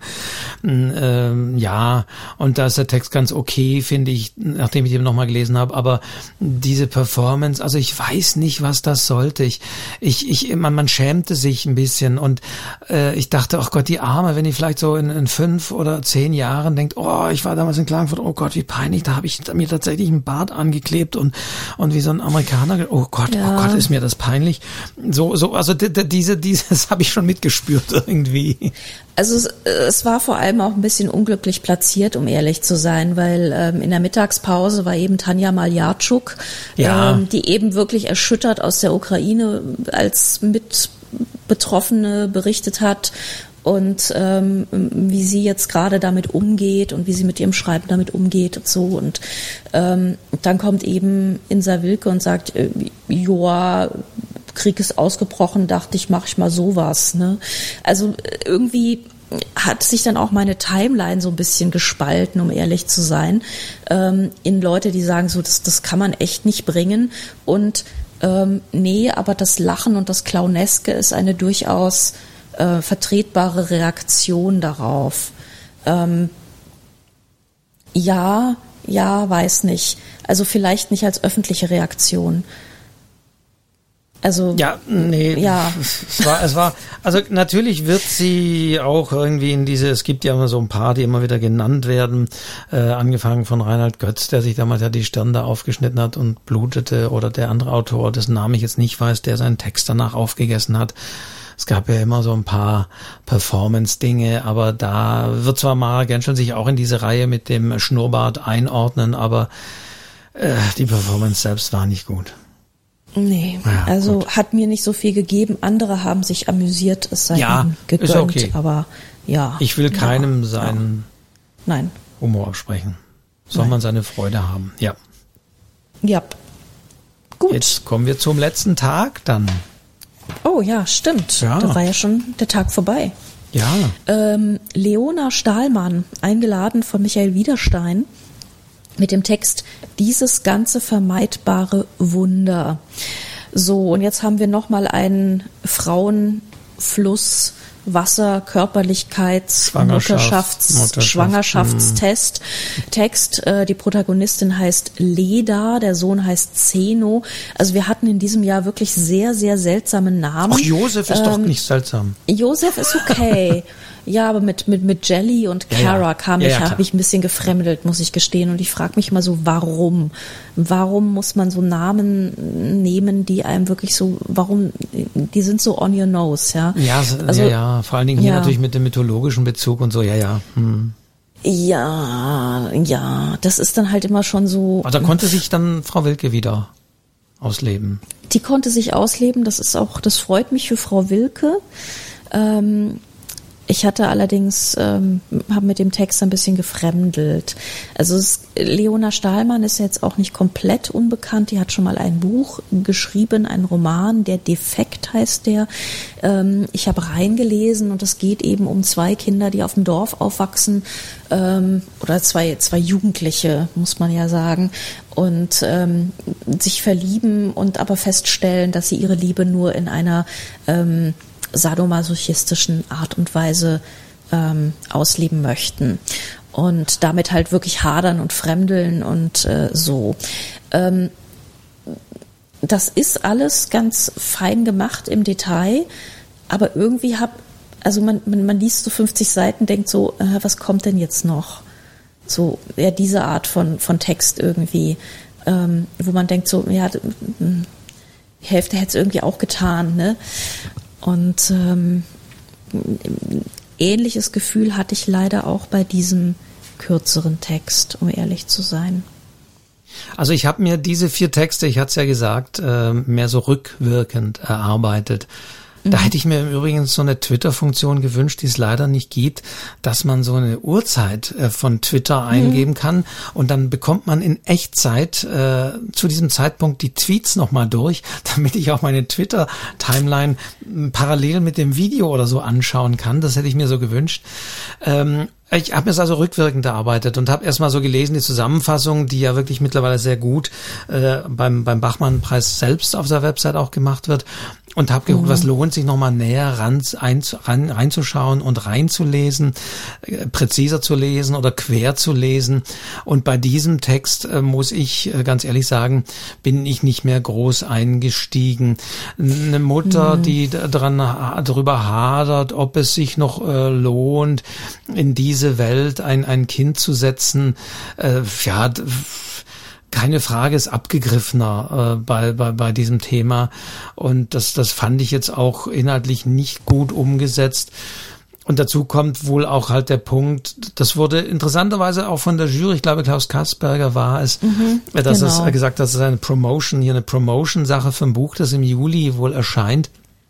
Ähm, äh, was ich nie mochte, was, was früher noch mehr gang und gäbe war, wenn schon von, von vornherein das klar ist, hier, das ist ein Text, der kommt gelesen und dann kommt gleich kurz drauf das Buch. Wenn, wenn, mhm. wenn daraus ein Buch entsteht, so wie bei Boff Bjergsans hat oder so, ist es okay.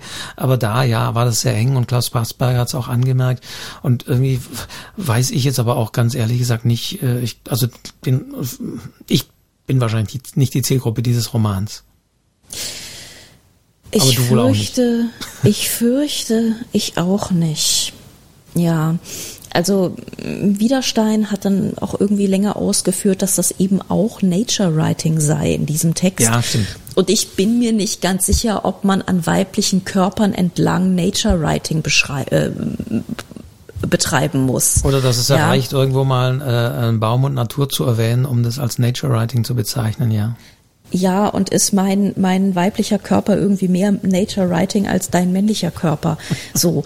Also, ne, da sind wir wieder in so ganz, ganz unangenehmen Abgründen, wo ich dann doch gerne auch irgendwie, also ja, das ist schön, dass wir über Körperfunktionen schreiben, aber das ist irgendwie auch wichtig, aber ich hatte, bei diesem Text hatte ich dann echt so die, die wahnsinnige Sehnsucht, dass mal irgendwas anderes beschrieben würde, was sich außerhalb der Bauchnabelgegend äh, des, des eigenen Körpers abspielt.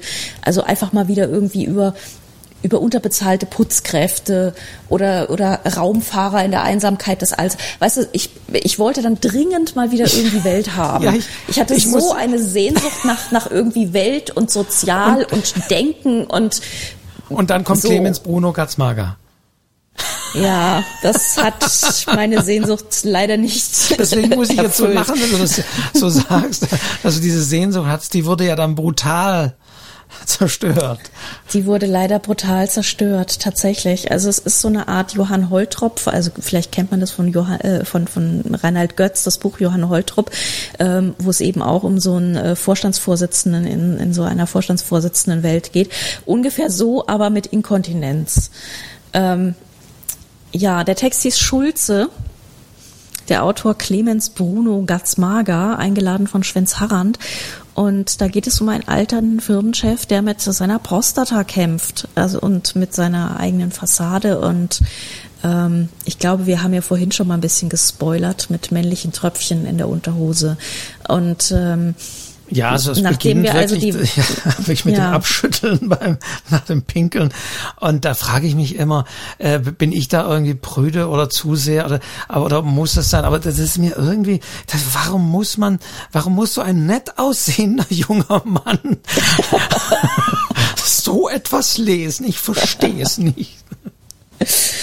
Ja, Mensch, kann er sich nicht mal mit irgendwas anderem und so Ja, mit der Welthaltigkeit. Ja. Mit der, mit der Welt und der, weißt du, früher war das ja immer ganz, ganz furchtbar, weil jedes Mal kam dann irgendwie Iris Radisch und hat dann die Texte gelobt, bei denen irgendwelche koksenden Start-up-Unternehmer einem was über den Absturz der Gesellschaft und dann standen sie irgendwie sinnierend auf Hochhäusern rum und so. Und äh, sie fand es dann unfassbar welthaltig und dachte ich jedes Mal so, mm, okay, ähm, weiß nicht kann es nicht so beurteilen, ist nicht so meine Welt, aber mm, go for it. Ähm, und ich habe mich mit, ich habe mich wirklich dabei ertappt, dass ich mich nach sowas gesehnt habe. Und ähm, ja, ja, aber wir haben ja dann noch ein bisschen Welt bekommen, Gott sei Dank, am, am letzten Lesetag. Ja, das wäre interessant, naja. ob dann Elias Hirsch und also komm mal. Aber ich glaube, über mhm. Clemens Bruno Gatzmager, der ebenfalls preislos nach Hause gegangen ist, äh, brauchen wir da auch nicht mehr viel sagen. Mm, nee, Oder hast du noch was notiert in deinem Büchlein? Uh, nee, eigentlich nicht so richtig. Also Kasperger hat sich gefreut, dass jetzt endlich mal ein Text über alte weiße Männer kommt, mit so einer, ähm, mit so einem leicht ironischen Unterton. Ähm, ah, ja. Ja. Ja, eigentlich es ist alles so, ne? Genau, beziehungsweise was ich ganz interessant fand, dass er es nochmal geschafft hat, den Text irgendwie so ein bisschen feministisch zu lesen. Ähm, weil es gibt dann eben so eine, eine äh, Figur der ähm, Gegenspielerin, die Frau Schmidt-Rimbach, ähm, was die Gegenspielerin von dem Mann mit den Prostata-Problemen ist. Und ähm, und die halt ja immer so als Drohkulisse im Hintergrund steht und das natürlich irgendwie ganz interessant ist, das nochmal ein bisschen weniger auf die Tröpfchen zu fokussieren und ein bisschen mehr auf, ähm, auf dieses wirklich auslaufende, muss man ja leider sagen, Patriarchat. Und hat nicht Insa Wilke da auch eine Mutter reingelesen, war es nicht? Aber egal. Insa, oh ja, Obwohl Insa Wilke hat eine, hat eine, nicht existierende Mutter reingelesen ja, ja. und da war ich dann ehrlich gesagt bei der existierenden Frau Schmidt-Rimbach ähm, doch mehr d'accord. Ja. Kommen wir zu den beiden letzten Texten des Samstags. Mhm. Ja. Juan Escuse von Insa Wilke eingeladen. Im Falle des Druckabfalls hieß genau. dieser Text. Ja, das ist ja Home Run für mich. Komm, das muss ja. ich jetzt mal zusammenfassen. Entschuldigung, also ja, es geht, ja, genau, genau, Mach, genau. Bitte. Also es geht, ich, ich sitze ja hier in Frankfurt. Frankfurt wurde mehrfach erwähnt. Ebenso unser nahes Lieblingserholungsmittelgebirge, der Taunus, der eine sehr wichtige Rolle spielt in diesem Text. Im Taunus wurden nämlich Menschen, äh, die da aufgetaucht sind, irgendwie so halbwilde, wo man sich fragte, ist das irgendwie eine verlorene Zivilisation oder ist das irgendwie Hippies, die sich irgendwann mal zurückgezogen haben? Und die wurden gesucht mit Expeditionen, die ausgeschickt waren von wirklich von Zeltlagern und Basiscamps. Ähm, und ähm, aus der also es gibt eine Erzählerin Ines, ähm, die eben im Camp, also im Zelt des Literaturhauses Frankfurt äh, untergebracht war, mit äh, der Aufgabe, das zu also als Chronistin dort zu fungieren. Und sie hat dann also die entscheidende Expedition nochmal geleitet, ähm, wo sie dann über die Hügel gezogen sind und dann an der Talsenke ähm, den originalgetreu nachgebauten Frankfurter Flughafen gefunden haben. Und dann geht sie da rein und äh, hebt dann am Ende ab und ähm, der Text hört dann auf damit, dass sie sieht, dass ihr Sitznachbar im Duty Free eine äh, Packung Toblerone gekauft hat und sie sagte, dachte dann also, dass sie noch nie so viel Angst vor einer Packung Toblerone hatte wie jetzt gerade so. Ähm, also ein, ein Text, wo glaube ich so das mit diesem magischen Realismus mal so wenigstens halb angebracht ist und ähm, ich habe ja so ein bisschen meine Privatmeinung zu Juan Guse, Aha. nämlich, dass er immer wahnsinnig ambitionierte Sujets sich schnappt und eigentlich auch also ich glaube, so im Stoff finden ist er wirklich total gut.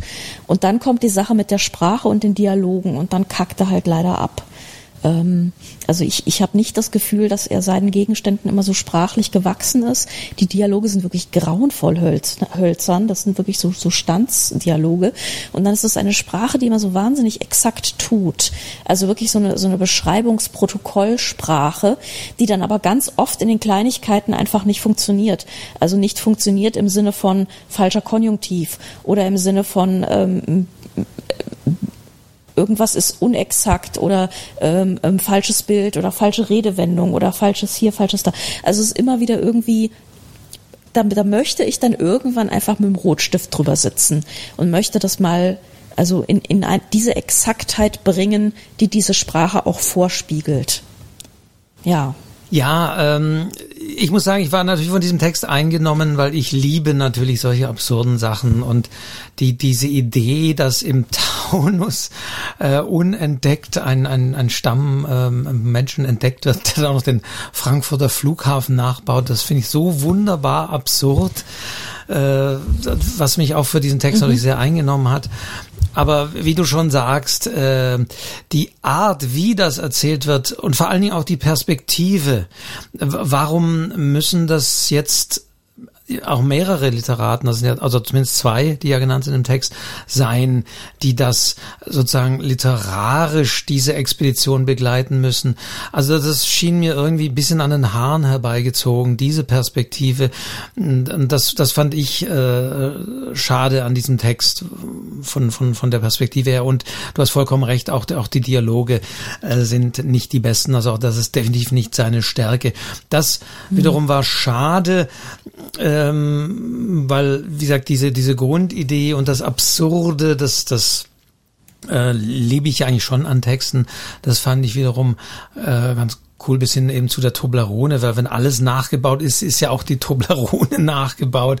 Und überhaupt, natürlich hat jeder wohl seine eigene Vorstellung, haben wir auch bei der Jury gehört, die dann dachten, es ist irgendwie nachgebaut mit Höllchen und Stöckchen oder wie ist mhm. das, wie muss man sich das vorstellen? Oder ist es gar nicht nachgebaut und es ist der echte Flughafen und es ist eine andere Wirklichkeitsspiegelung. Klar, auch da kann man dann viel drin sehen, aber es scheitert ja, an der Sprache und an der Perspektive. Ja man kann auch viel drin sehen, weil er sich einfach nicht sonderlich exakt ausdrückt im Detail. Das ist immer so ein bisschen das Problem tatsächlich. Also ähm, zum Beispiel also er, er, sagt dann irgendwie so, ähm, die Lotsen waren da und die, die Gepäckwagen waren da und so weiter und die, die, die Terminals war da und es war alles da.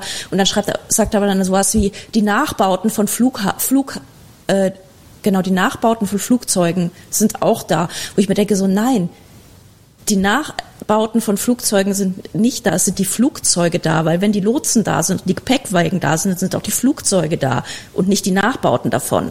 So, also immer wieder so im Detail, ja. wo du merkst, so einfach setz dich noch mal dran, Junge. Guck noch mal genau, was du geschrieben hast, ja. Geh das noch bitte noch mal genau durch und dann kommst du damit irgendwie in zwei Wochen wieder. Also ich, ich bin dann wirklich ärgerlich, weil es eine schöne Idee ist und ähm, dann aber einfach am Ende hudelt es dann immer wieder in diesen Kleinigkeiten.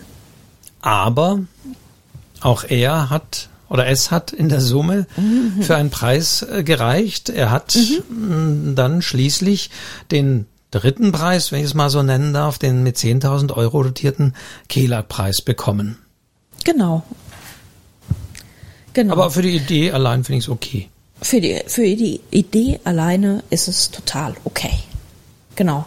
Ähm, Nochmal, äh, genau, jetzt, jetzt haben wir Elias Hirschel zum Abschluss. Jetzt kommt ich weiß gar nicht. koksender äh, Startup. Jetzt kommt mein, jetzt kommt endlich mein koksender Startup. Ich bin so, ich war so glücklich. Und äh, ich möchte mir wirklich nicht ausmalen, was äh, Frau Radisch dazu gesagt hätte. Äh, das hätte mir den De Text wahrscheinlich verdorben, weil ich war total, ich war sehr glücklich mit diesem Text. Ähm, eingeladen von Klaus Kassberger, das ist diesmal, also jetzt sein zweiter Gewinner, diesmal ist er über der Quote von 1,3. Ähm, Staublunge heißt der Text und ähm, es geht eben um den Agenturalltag ähm, in, die, in so einer Start-up-Welt, wo es also erzählt aus ähm, der Innensicht, ich glaube, es ist eine, eine Frau, eine weibliche Erzählerin, ähm, die. Da wurde anhand von Tinder und Grinder versucht, Rückschlüsse zu ziehen, was glaube ich ganz explizit genau, weil sie. Weil sie, weil sie tindert und wenn sie ein Mann wäre, würde sie grindern, wie Herr Tingler einwarf als Kundiger.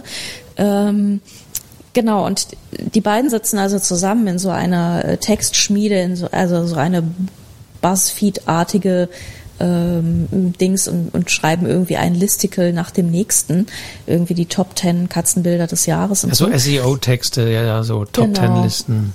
ja. und lassen sich dann äh, von Lieferfahrern ähm, immer ihr Mittagessen bringen.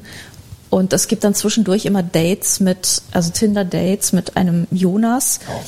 Und Jonas ist halt wirklich so der, das, das absolute Konzentrat von so einem super positiven, in, nur in Buzzwords redenden ähm, Start-up-Spackos.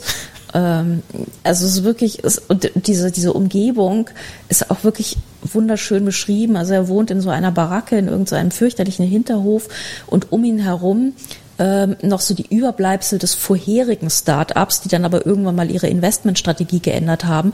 Und sie hatten ähm, eigentlich einen Plan mit rote Beete Bier. Und dieses rote Beete Bier lagert da überall.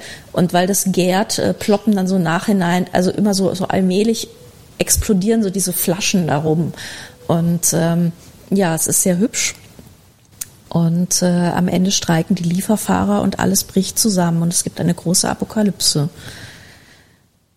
Und alles eben so in einem ehemaligen Kohleabbaugebiet, äh, was genau. noch dazu kommt. Das heißt, äh, da ist genau, also ähm, so die Riesenbagger die, stehen die, Die, die Riesenbagger sind am Verfallen, während äh, die die äh, neuen hippen Büroräume dann noch nicht mal Türen und, und Fenster teilweise haben. Ja.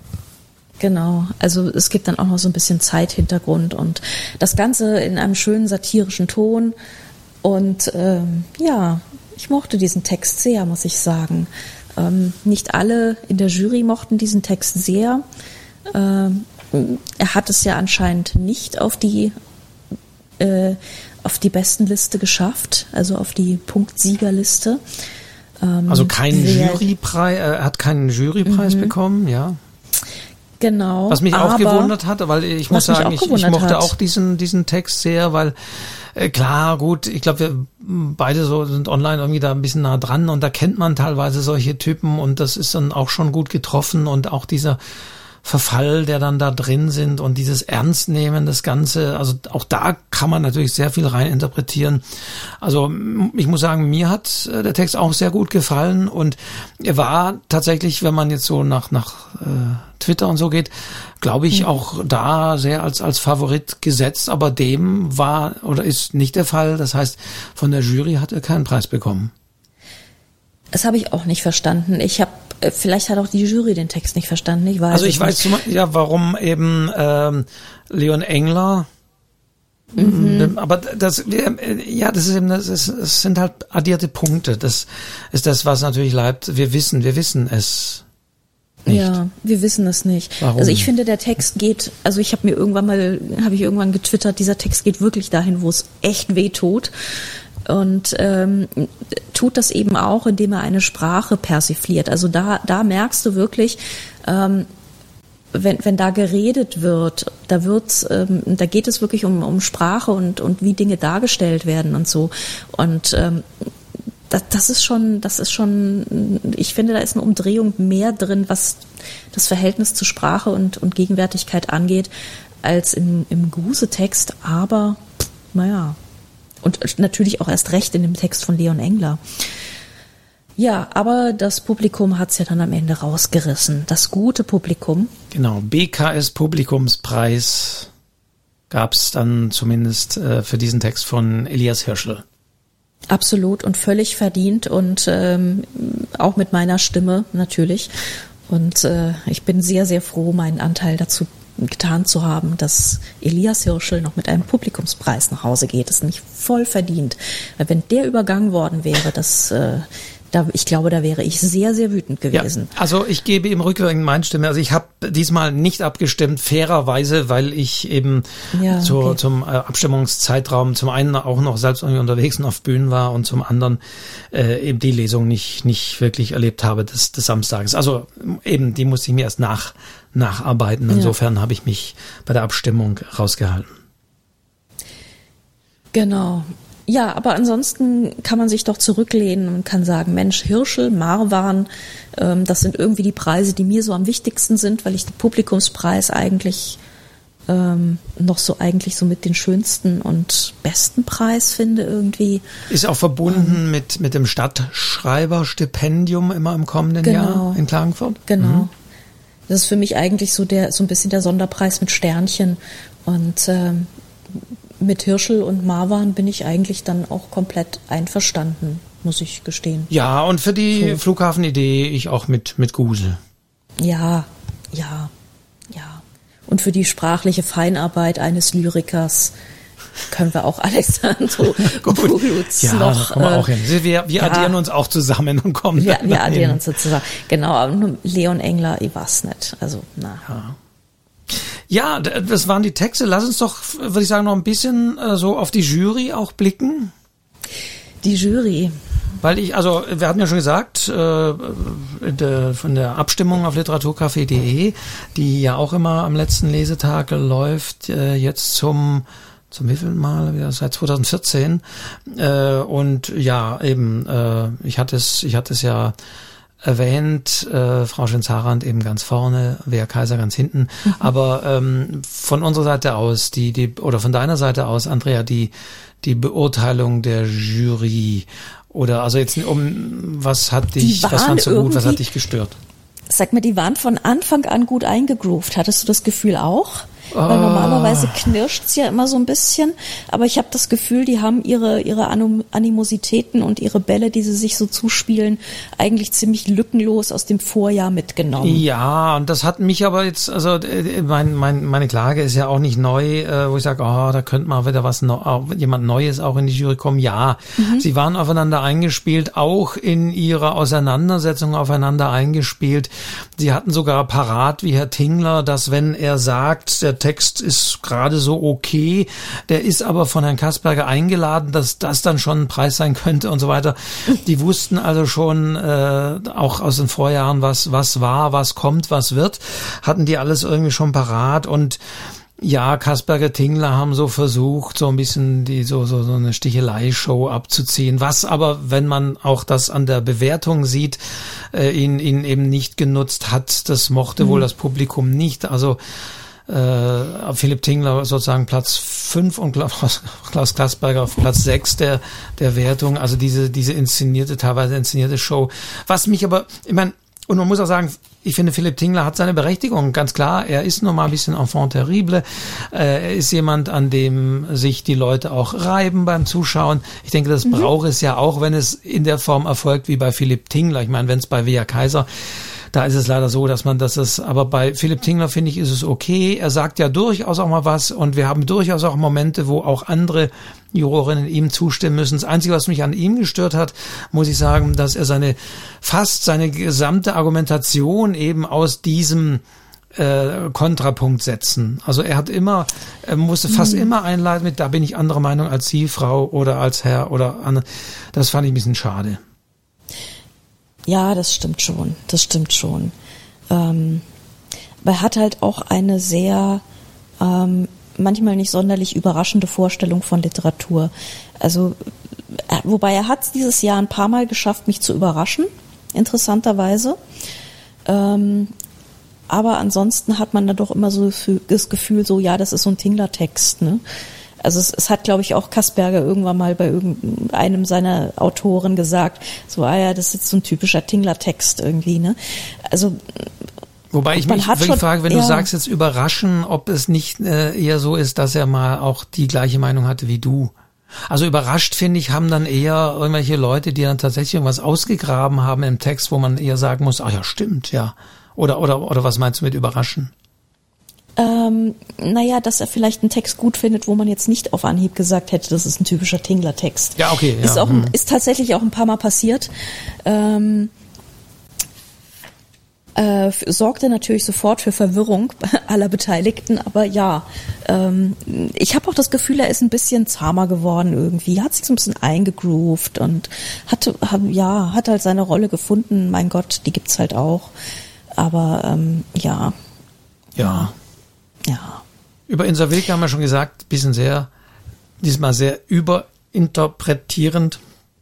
Ja, halt so, ja, bisschen arg germanistisch irgendwie so. Manchmal dachte ich echt so, ich bin jetzt, bin ich jetzt im Seminar und gucken wir jetzt, was die Motive sind, aber ja, gut. Wobei ich das auch bei Klaus Kasperger finde. Er war ganz am Anfang, da, da war, er war, glaube ich, dreimal äh, Platz eins der Publikumsabstimmung. Da, da waren teilweise mhm. aber auch noch andere Juroren im Spiel, muss man mhm. auch sagen. Aber da war er noch ein bisschen direkter, noch ein bisschen klarer. Diesmal hat er seine Meinung, finde ich, häufig sehr gut verborgen und fing halt auch zu, zu dozieren an. Also gleich beim ersten Text dachte ich, oh nee, fing er wieder mit, ja, in Deutschland und in Österreich und da ist die Wahrnehmung so. Und äh, ja, mhm. also er, er hat sehr viel doziert und Bezüge hergestellt, ohne äh, konkret einfach zu sagen, fand er das nur gut oder schlecht und warum fand er das gut oder schlecht. Es ist ja aber auch schön, wenn man den Text hört, und dann denkt man gleich, oh Gott, ich weiß schon genau, was Dings sagen wird. Und so, ja. das ist, es gehört ja irgendwie auch dazu. Ja, aber das ist naja. aber eigentlich auch schade, ein bisschen. Ja, ja, ja. ja. Ja, dann gibt's ähm, noch Platz drei Maradelius. Maradelius. Ähm, ich stehe Maradelius irgendwie erstaunlich neutral gegenüber. Hast ja. du was zu ihr? Ja. Äh, ja, ja, in der Tat äh, geht es mir auch so. Also sie sagt, sie hat zumindest jetzt auch Platz drei erobert, was sie sagt. Äh, äh, also da ist auch viel, viel Kluges dabei. Mhm. Ähm, sie hat natürlich nicht die Ve Vehemenz wie andere. Sie legt es aber auch nicht darauf an. Ähm, ja, aber da geht dadurch in der Wahrnehmung häufig ein bisschen unter. Also mir geht's auch so. Mhm. Sie ähm, äh, ja, nee, das wäre jetzt wär zu böse, wenn man sagen würde, irgendwie, ja, das ist alles ja, sie sitzt da, sieht gut aus, sagt gute Sachen, äh, trägt gute Kleidung, sage ich jetzt mal ein bisschen überzogen, äh, und, und, und alles ist, alles ist gut. Aber das verschwindet dann irgendwie so ein bisschen in der Wahrnehmung. Es verschwindet ja. ein bisschen und ähm, also sie ist auch niemand, an dem ich mich reibe, obwohl ich sehr oft gegenteiliger Meinung bin, was, was sie angeht und ihre Literaturauffassung angeht. Ähm, ich höre mir das so an, denke mir so, ah ja, mhm, okay. Also sie ist niemand, über den ich mich dann auch so gerne aufrege, wie zum Beispiel Tingler, über den äh, ist so jemand, you love to hate him irgendwie, ne? Da weißt du, ah, der Tingler, ja. also, jetzt denkt er, ah, so, Eben Maradelius hat nichts, was, was, was auch, ja, machen es Reibungen oder Nerven oder wie auch nee, immer. Ja, ja, ja, ja, das ist das, was nicht, ich ne? meine. Das ist, äh, ja. äh, wie gesagt, das ist ja eben nicht, nicht, nicht verkehrt oder nicht Substanz, sondern sie sagt wirklich auch sehr gute und arbeitet auch sehr gute Dinge raus, aber irgendwie, ja, hat sie eigentlich von der Art her nicht so, dass sie irgendwie, dass es entweder aneckt oder halt zu Euphorie führt. Ja, nie, selten, ne? Genau. Wen haben wir denn noch? Michael Widerstein. Michael Widerstein hat auch eine komplett andere Literaturauffassung als ich, aber ist mir nicht offensiv auf die Nerven gegangen damit. Also ein bisschen ähnlich wie Delius. Also vielleicht, weil äh, Michael Widerstein war auch da in anderen Konstellationen natürlich, sogar einmal tatsächlich gewählt, auch als bester Juror und mhm. hat die letzten Jahre, ist glaube ich jetzt zum zweiten, dritten Mal auf Platz zwei gelandet. Also ähm, das, das Publikum nimmt ihn wohl wirklich ja, man weiß es jetzt nicht. Man, man, klar, man kann nicht sagen, äh, wenn, wenn andere nerven und manchmal so das nicht auf den Punkt treffen, äh, dann funkeln vielleicht umso mehr die, die mhm. ähm, durchaus Kluges sagen, aber eben nicht in einer großen Auffälligkeit. Also Michael Widerstein ja. ist so ein bisschen ähnlich, äh, finde ich, äh, gelagert wie Maradelius. Manchmal äh, schätze ich, ich schätze seine Analysen sehr. Ich schätze eben auch seine Art sehr, dass er nicht immer gegen andere so versucht anzuargumentieren und, ja. und sein Ego da irgendwie ähm, dran zu reiben, sondern dass er auch manchmal andere Aspekte rausgräbt aus Texten also äh, ich, ich, ich finde durchaus. Äh, ja, ich finde ihn auch ja. sehr sachlich ja. im Grunde. Ja, ja. Genau. Und dann haben wir Frau Schwenz-Harrand. Über, also die haben wir ja schon gesprochen und ich finde, äh, in diesem Jahr äh, mehr denn je äh, war das Schöne, dass sie sehr eng am Text ja. argumentiert. Ich glaube, sie ist auch die Jurorin für die Menschen wie mich, die irgendwie immer noch Daniela Striegel hinterher weinen. Ja. ja. Da ist sie doch irgendwie so am nächsten dran. Nein, und sie ist natürlich auch wirklich jemand, die einfach mal ähm, genau auf den Stil guckt. Das ist etwas, was ich äh, bei vielen doch sehr vermisse, weil es natürlich leichter ist, irgendwie religiöse Motive zu deuten, als sich jetzt mal hinzusetzen und zu gucken, knarzt die Sprache und ähm, gibt es hier zu viele Kom Konstruktionen dieser Art und bauscht es irgendwie, ja, ja, genau, ja. genau, genau, und bauscht es und, und, und, und spiegelt es etwas vor, was es nicht hält und so.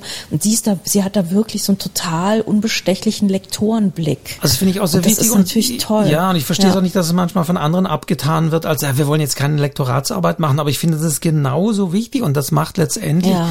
die Qualität des Textes aus, eben das sprachliche Detail. Eben. Also ich bin ja leider auch immer so ein, so ein sprachlicher, also mich schmeißt es wirklich total raus, wenn die sprachlichen Details nicht stimmen. Deswegen habe ich auch mit Guse so ein Problem. Mhm. Ähm, andere Leute lesen da e-, eher drüber weg. Ich kann das halt einfach echt nicht so richtig. Und ähm, ja, also ich, ich bin halt wirklich so ein, so, ein, so ein sprachlicher Feinarbeiter, was natürlich auch daran liegt, dass ich einfach selbst viel redigiert habe einfach, ne? Und da musst du das ja auch einfach und da kriegst du halt auch den Blick so ein bisschen dafür. Vielleicht ist es einfach meine Deformation ja, professionell. Und, und vielleicht so. ist es das auch bei Frau Schwenz-Harran, die ja aus, äh, auch als, als ähm, Feuilleton-Chefin der, der österreichischen Wochenzeitschrift Die Furche da vielleicht auch eher ja. in die Details schaut. Ja, ja. Also Leute haben halt unterschiedliche Begabungen und unterschiedliche Felder, auf denen sie glänzen. Und äh, also bei Herrn Kasperger zum Beispiel, das ist etwas, wo ich echt Angst davor hätte, wenn ich jetzt in der Jury wäre, ich muss zwei echt gute Leute finden, die da hinsetzen und die müssen dann vor aller Augen bestehen und so. Und daran wird auch mein, daran wird irgendwie auch gemessen, wie, welchen Blick ich auf Literatur ja. habe. Und der schafft das wirklich jedes Mal einfach konsequent gute Leute auszugraben von irgendwoher, ja, und äh, die dahin zu, die dazu zu bringen, sich dahin zu setzen. Und das ist auch, also diese diese Findung von Autoren. Ich glaube, das ist auch irgendwie so eine Leistung, ähm, die können wir nicht im Ansatz einschätzen. Also ja, wobei das auch eben meine Kritik äh, ist äh, an der Jury, äh, erstaunlicherweise, weil ich bin ja sonst kein Fan von Literatur muss und Literatur sollte und man sollte das abbilden und die die, die ganzen Diskussionen, die so die so geführt äh, werden, da bin ich eher und sage nee, nee, lass man Leute schreiben und klar, man kann kuratieren und auswählen, mhm. aber gerade dennoch hat mir ein bisschen so die die die Welthaltigkeit äh, in diesem in diesem Jahr gefehlt und das ist eben nichts den Autorinnen und Autoren anzulasten, sondern eher so der Juryauswahl. Also da muss ich sagen, hat mir so ähm, ein bisschen äh, so das das System gefehlt, dass man sich man man kann ja auch Texte einladen in dem Sinne oder einen Auftrag geben vielleicht mhm. und äh, vielleicht fehlt fehlt's daran so ein bisschen. Ja, also ich glaube, du leitest jetzt gerade so ein bisschen zum Schlussresümee über. Kann nee, das ich sein? will noch nee, nicht. wir sind nein. Ähm, ich, ich will nicht äh, hier keinen Podcast äh, unbedingt beenden unter zwei Stunden.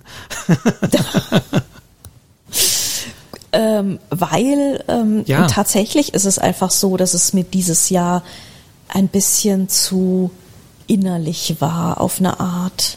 Ja, also auch bei diesen ganzen Frauen-Mütter-Texten und sowas.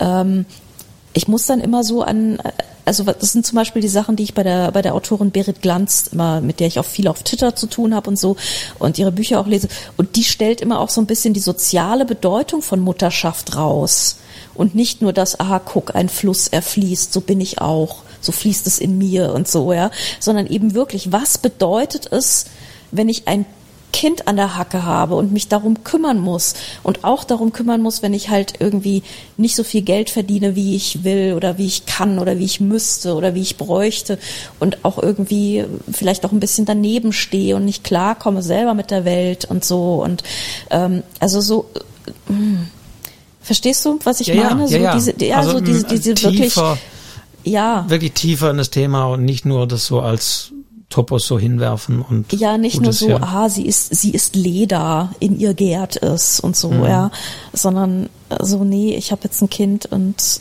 es ist schwierig. Das Leben ist schwierig damit und äh, es wird mir auch schwierig gemacht durch eine Gesellschaft, die man abbilden kann, ja.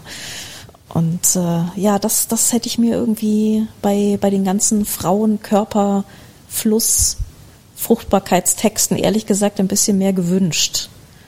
Aber naja, ja, und wie gesagt, ich wiederhole mich da auch, aber mir äh, war vieles zu konservativ erzählt, beziehungsweise auch vom Thema zu oft gehört. Äh, das bringt es natürlich mit sich, da muss man sich mal selbst hinterfragen, oh, welches war mir erstmal fände ich, aber man hat halt dann schon so viel Texte dieser Art X gehört und sagt und ist muss man auch selber aufpassen, dass man dann nicht gleich sofort abschaltet. Ja. Äh, aber äh, von der sowohl in der Art, äh, wie, wie erzählt wurde, äh, war das doch, finde ich, äh, ein sehr konservatives Jahr. Also alle sagen, nö, es war toll mhm. und es hat mir gezeigt, was ja äh, hat keinem hat's wehgetan. Ähm, auch technisch wurde das hat ja auch Insa Wilke nochmal gesagt, äh, man hat auch gesehen, was man wirklich positiv festhalten muss, was, wie man äh, Literatur im Fernsehen inszenieren kann, dass man auch ein bisschen mehr machen kann. Das war schön. Aber was die. Texte angeht, war jetzt nichts dabei, was was auch absolut verstörend war zum Beispiel oder so. Ähm, in, in dem Sinne kann ja auch sein, äh, muss ja, ja nicht immer ein Text sein, wo man sagt, boah, diesmal waren so wahnsinnig viele gute Texte dabei. Äh, aber es, es war es war diesmal zwar Schlechtes dabei, aber es war nichts in dem Sinne auch Verstörendes dabei oder wo man total keinen Zugang hatte oder so. Was ich aber auch mal wieder gut finde, wenn sowas kommt. Und insofern war es schön, was gut, ist mhm. die Gewinnerin okay, wie wir gesagt haben. Aber ja, das war's dann auch. Tja. Oder? Ja, ich habe ja, ja, ja, ich habe irgendwie schon das Gefühl, so viel wo ich dann hinterher noch mal durchblättern werde. Also ich habe ja hier meine Texte, äh, meine meine Bücher, wo ich so mitschreibe und so, ja. Und hier ist hier gerade irgendwie sind die Jahre 2019 drin, das ist Jahr 2020 drin und ich sehe die Namen und sofort poppt irgendwie bei jedem Namen was auf. Mhm. Und ich weiß noch so, ach ja, das war das, genau, ja, hm, so. Und ich habe irgendwie das, das, das grobe Gefühl, ähm, das ist in diesem Jahr vielleicht gar nicht so. Ja, Sondern man freute so, sich eher, glaube ich, dass es wieder ja. war und dass man vor Ort das alles wieder war. Mhm. Und die Freude darüber, aber über ja, ob ich mich selbst. dann irgendwie, in, hm. ob ich dann durchblättere in fünf Jahren und denke, ach, Eva Sichelschmidt, hm, nee, ich weiß nicht. Leon Engler, na, wer war das nochmal? Blätter. Ja. Ist ja. das das Fazit jetzt? Ja, aber ja. Und konservativ ist natürlich auch das Fazit, ne? Müssen wir ja leider wirklich mal sagen. Oder nicht innovativ oder wie auch immer, ja, ja. Ja, ja, ja. Ja, aber eine doch relativ verständliche und okaye Preisvergabe. Also da müssen wir uns wenigstens nicht aufregen. Das ist doch schon mal was wert. Ja, genau. Also was im Preis an sich. Wie gesagt, äh, Verbesserungsbedarf beim Prozedere. Äh, ja. Ganz, ganz klar, ganz klar. Also, tatsächlich aber nochmal einen Anfang, ähm, weil jetzt hatte ich nur ganz kurz erwähnt, aber ich mich würde gern deine Meinung auch noch interessieren. Die äh, Klagenfurter Rede zur Literatur Anna Bar am Eröffnungsabend. Anna Bar. Ähm, Deine Meinung, dein Eindruck? Tue ich mir echt schwer. Also das ist auch so ein Fall von müsste ich noch mal lesen ganz mhm. ehrlich. Mhm. Oder müsste ich noch mal gucken, weil es hat mich von Anfang an irgendwie nicht so richtig. Ich, ich bin natürlich dieses Jahr auch so ein bisschen, ich bin hier gerade umgezogen. Ja, ja. ja, Also ich, ich habe irgendwie äh, gerade noch so Zeug wegsortiert und, und sitze hier noch im Chaos. Ich habe keine Küche, ich habe kein Bad, das ist alles noch sehr und so. Und es, es fiel mir dieses Jahr tatsächlich gar nicht so leicht, mich hinzusetzen und mich drauf zu konzentrieren. Und Anna Bar, glaube ich, hat am meisten darunter gelitten, weil das wirklich der erste Abend war und ich bin hier noch irgendwie durch die Gegend gegurkt und habe noch Zeug besorgt und so weiter habe mich dann hingesetzt und ich hatte einfach noch nicht den Kopf. Ich war noch nicht angekommen und äh, die Rede ist wirklich an mir vorbeigerauscht, leider Gottes. Ist, ist, ja okay. Also, nee, also ich muss sagen, ich fand ähm, die Rede auch als Rede äh, sehr schön und auch an diesen Ort platziert. Natürlich kann man äh, vieles äh, kritisieren oder sonst wie, aber ich fand es wirklich sehr schön. Sie hat, äh, also sie hat Bezug äh, genommen so auf das, auf das vergessen, aber auch wie wirklich, ähm, also sie, also sagen wir mal so, sie hatte sehr viele Bezüge und Anspielungen drin, die auch ich beim Hören nicht verstanden mhm. habe und die da, obwohl ich ja äh, tatsächlich im Saal saß äh, am Eröffnungsabend ähm, und zugehört habe, aber die ich auch nicht verstanden habe, auch teilweise als nicht mhm. vor Ort Seiender. Also ein paar Namen kannte ich nicht. Ähm, Franz Wurst zum Beispiel, wer das war und so. Und äh, nachlesen fand ich es aber sehr schön, wie sie, ohne mhm. das genau zu benennen, zum Beispiel damals auch den, den, den Jugoslawienkrieg, also ist ja an der Grenze Klagenfurt, dass man eben an, in der Grenzregion eben die Schüsse und, und äh, sie sagt teilweise die Schreie, das war ja aber Kampfgeräusche, sagen wir zumindest, hören mhm. konnte, bis also der, der Krieg, der sehr nah war, was sehr schön Bezug genommen hat eben zum, zum aktuellen sehr nahen Krieg ähm, in, in, in der Ukraine. Sie hat äh, damals noch auf den diesen diesen Text, äh, auch diesen kinderschöner Text, den Titel will ich jetzt auch gar nicht nennen, der damals auch für äh. Furore mhm. und, und Skandal sorgte und das in Bezug gesetzt und äh, eben die, die Verbrechen, die äh, dieser Herr Wurst an Kindern da begangen hat. Aber das alles sehr heftig, vor allen Dingen auch für die mhm. Klagenfurter. Das habe ich nachher gemerkt, als ich draußen stand ja. und vor allen Dingen die Klagenfurter gefragt habe, wie sie die, die Rede fanden. Und äh, aber alles in sehr, finde ich, sehr guten Andeutungen, wie es Literatur machen sollte, belastend, hat sie das, und das fand ich, deswegen fand ich ihre Rede wirklich sehr gut und ist auch sehr gut vorgelesen. Und ich glaube, beim Empfang des Bürgermeisters am Donnerstag, das, glaube ich, war nicht so geplant. Da fühlte sich der Bürgermeister in seiner Eröffnungsrede, bevor er das Buffet eröffnet hat, auch dazu nochmal veranlasst zu sagen, ja, wir tun schon sehr viel und Umbenennung der Straßen, da machen wir einiges. Mhm. Und bei manchen haben wir uns gerade entschieden, da eine Plakette aufzuhängen und sie nicht umzubenennen, weil wenn wir sie umbenennen, dann verschweigen wir ja wieder die Namen der Täter und so weiter. Also mhm. hat, äh, fühlte sich da auch nochmal das, das, das aufzugreifen. Und äh, ja, insofern hat, hat diese Rede was bewirkt, vor allen Dingen, wenn ich an die sehr intellektuell hochgeschraubte Rede äh, von, von Hubert Winkels aus dem Vorjahr denke. Ja, daran wollen wir jetzt nicht denken. Das hat mich echt einen Nachmittag Exegese gekostet, ja, diese ja. Rede. Ich habe sie Gott sei Dank irgendwie als als äh, Dokument organisieren können vorher und das war da war ich dann noch heilfroh am Ende drum. Meine Güte, also ja. Er war übrigens wieder vor Ort. Hab, am Eröffnungsabend habe ah, ich ihn ja. habe ich ihn gesehen. Mensch, siehst du, und ich habe mein ich hat ich habe ja so ein T-Shirt mit man darf das Numinose nicht unters Volk schleudern ähm, mit dem Hammer-Zitat aus dieser Rede. Das hätte ich natürlich wahnsinnig gerne getragen. Also ladet mich mal nach Klagenfurt ein, ey, dann komme ich mit dem T-Shirt.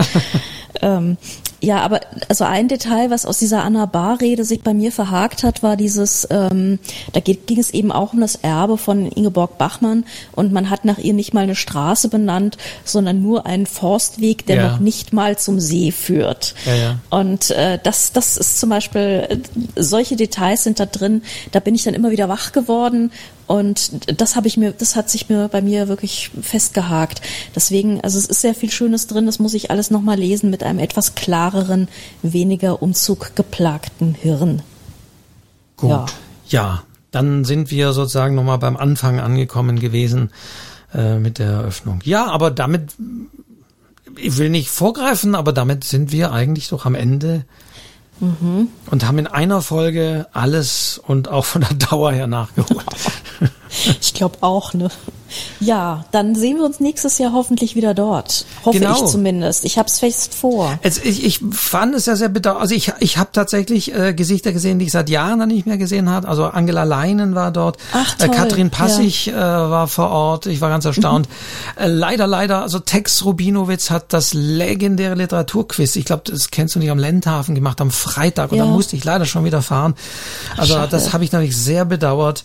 Also insofern, ja, sehen wir uns dann hoffentlich im nächsten Jahr ja. vor Ort. Und ich kann nur noch mal wiederholen, Insa Wilke hat es ja auch gesagt, fahrt, wenn ihr das hört und euch wohnt, fahrt nach Klagenfurt. Es, es lohnt sich einfach, es ist einfach schön. Und ich war ja. äh, zwar länger im Zug in diesem Jahr, als ich wahrscheinlich äh, dort äh, Lesungen gehört habe, aber es hat sich gelohnt. Schon, ne? Ja. Ja, ja. Ich werde nächstes Jahr auch gemütlich mit dem Zug hinfahren, glaube ich. Dann sage ich in diesem Dinge, Dinge jetzt dir, Andrea, Andrea Diener, vielen, vielen Dank, dass äh, trotz allem Umzugsstress es möglich war, diese zusammenfassende Folge aufzunehmen. Danke dir. Danke dir für die Einladung. Und ich sage nochmal, vielen Dank fürs Zuhören. Podcast abonnieren, Like da lassen auf Spotify und allen anderen Plattformen. Freue ich mich drüber. Und äh, irgendwann gibt's auch in diesem Podcast des Literaturcafé eine neue Folge. Mit wem, woher? Lasst euch überraschen. Deswegen abonnieren. Und in diesem Sinne, wir sehen uns alle nächstes Jahr am Wörthersee. Absolut. Also, tschüss.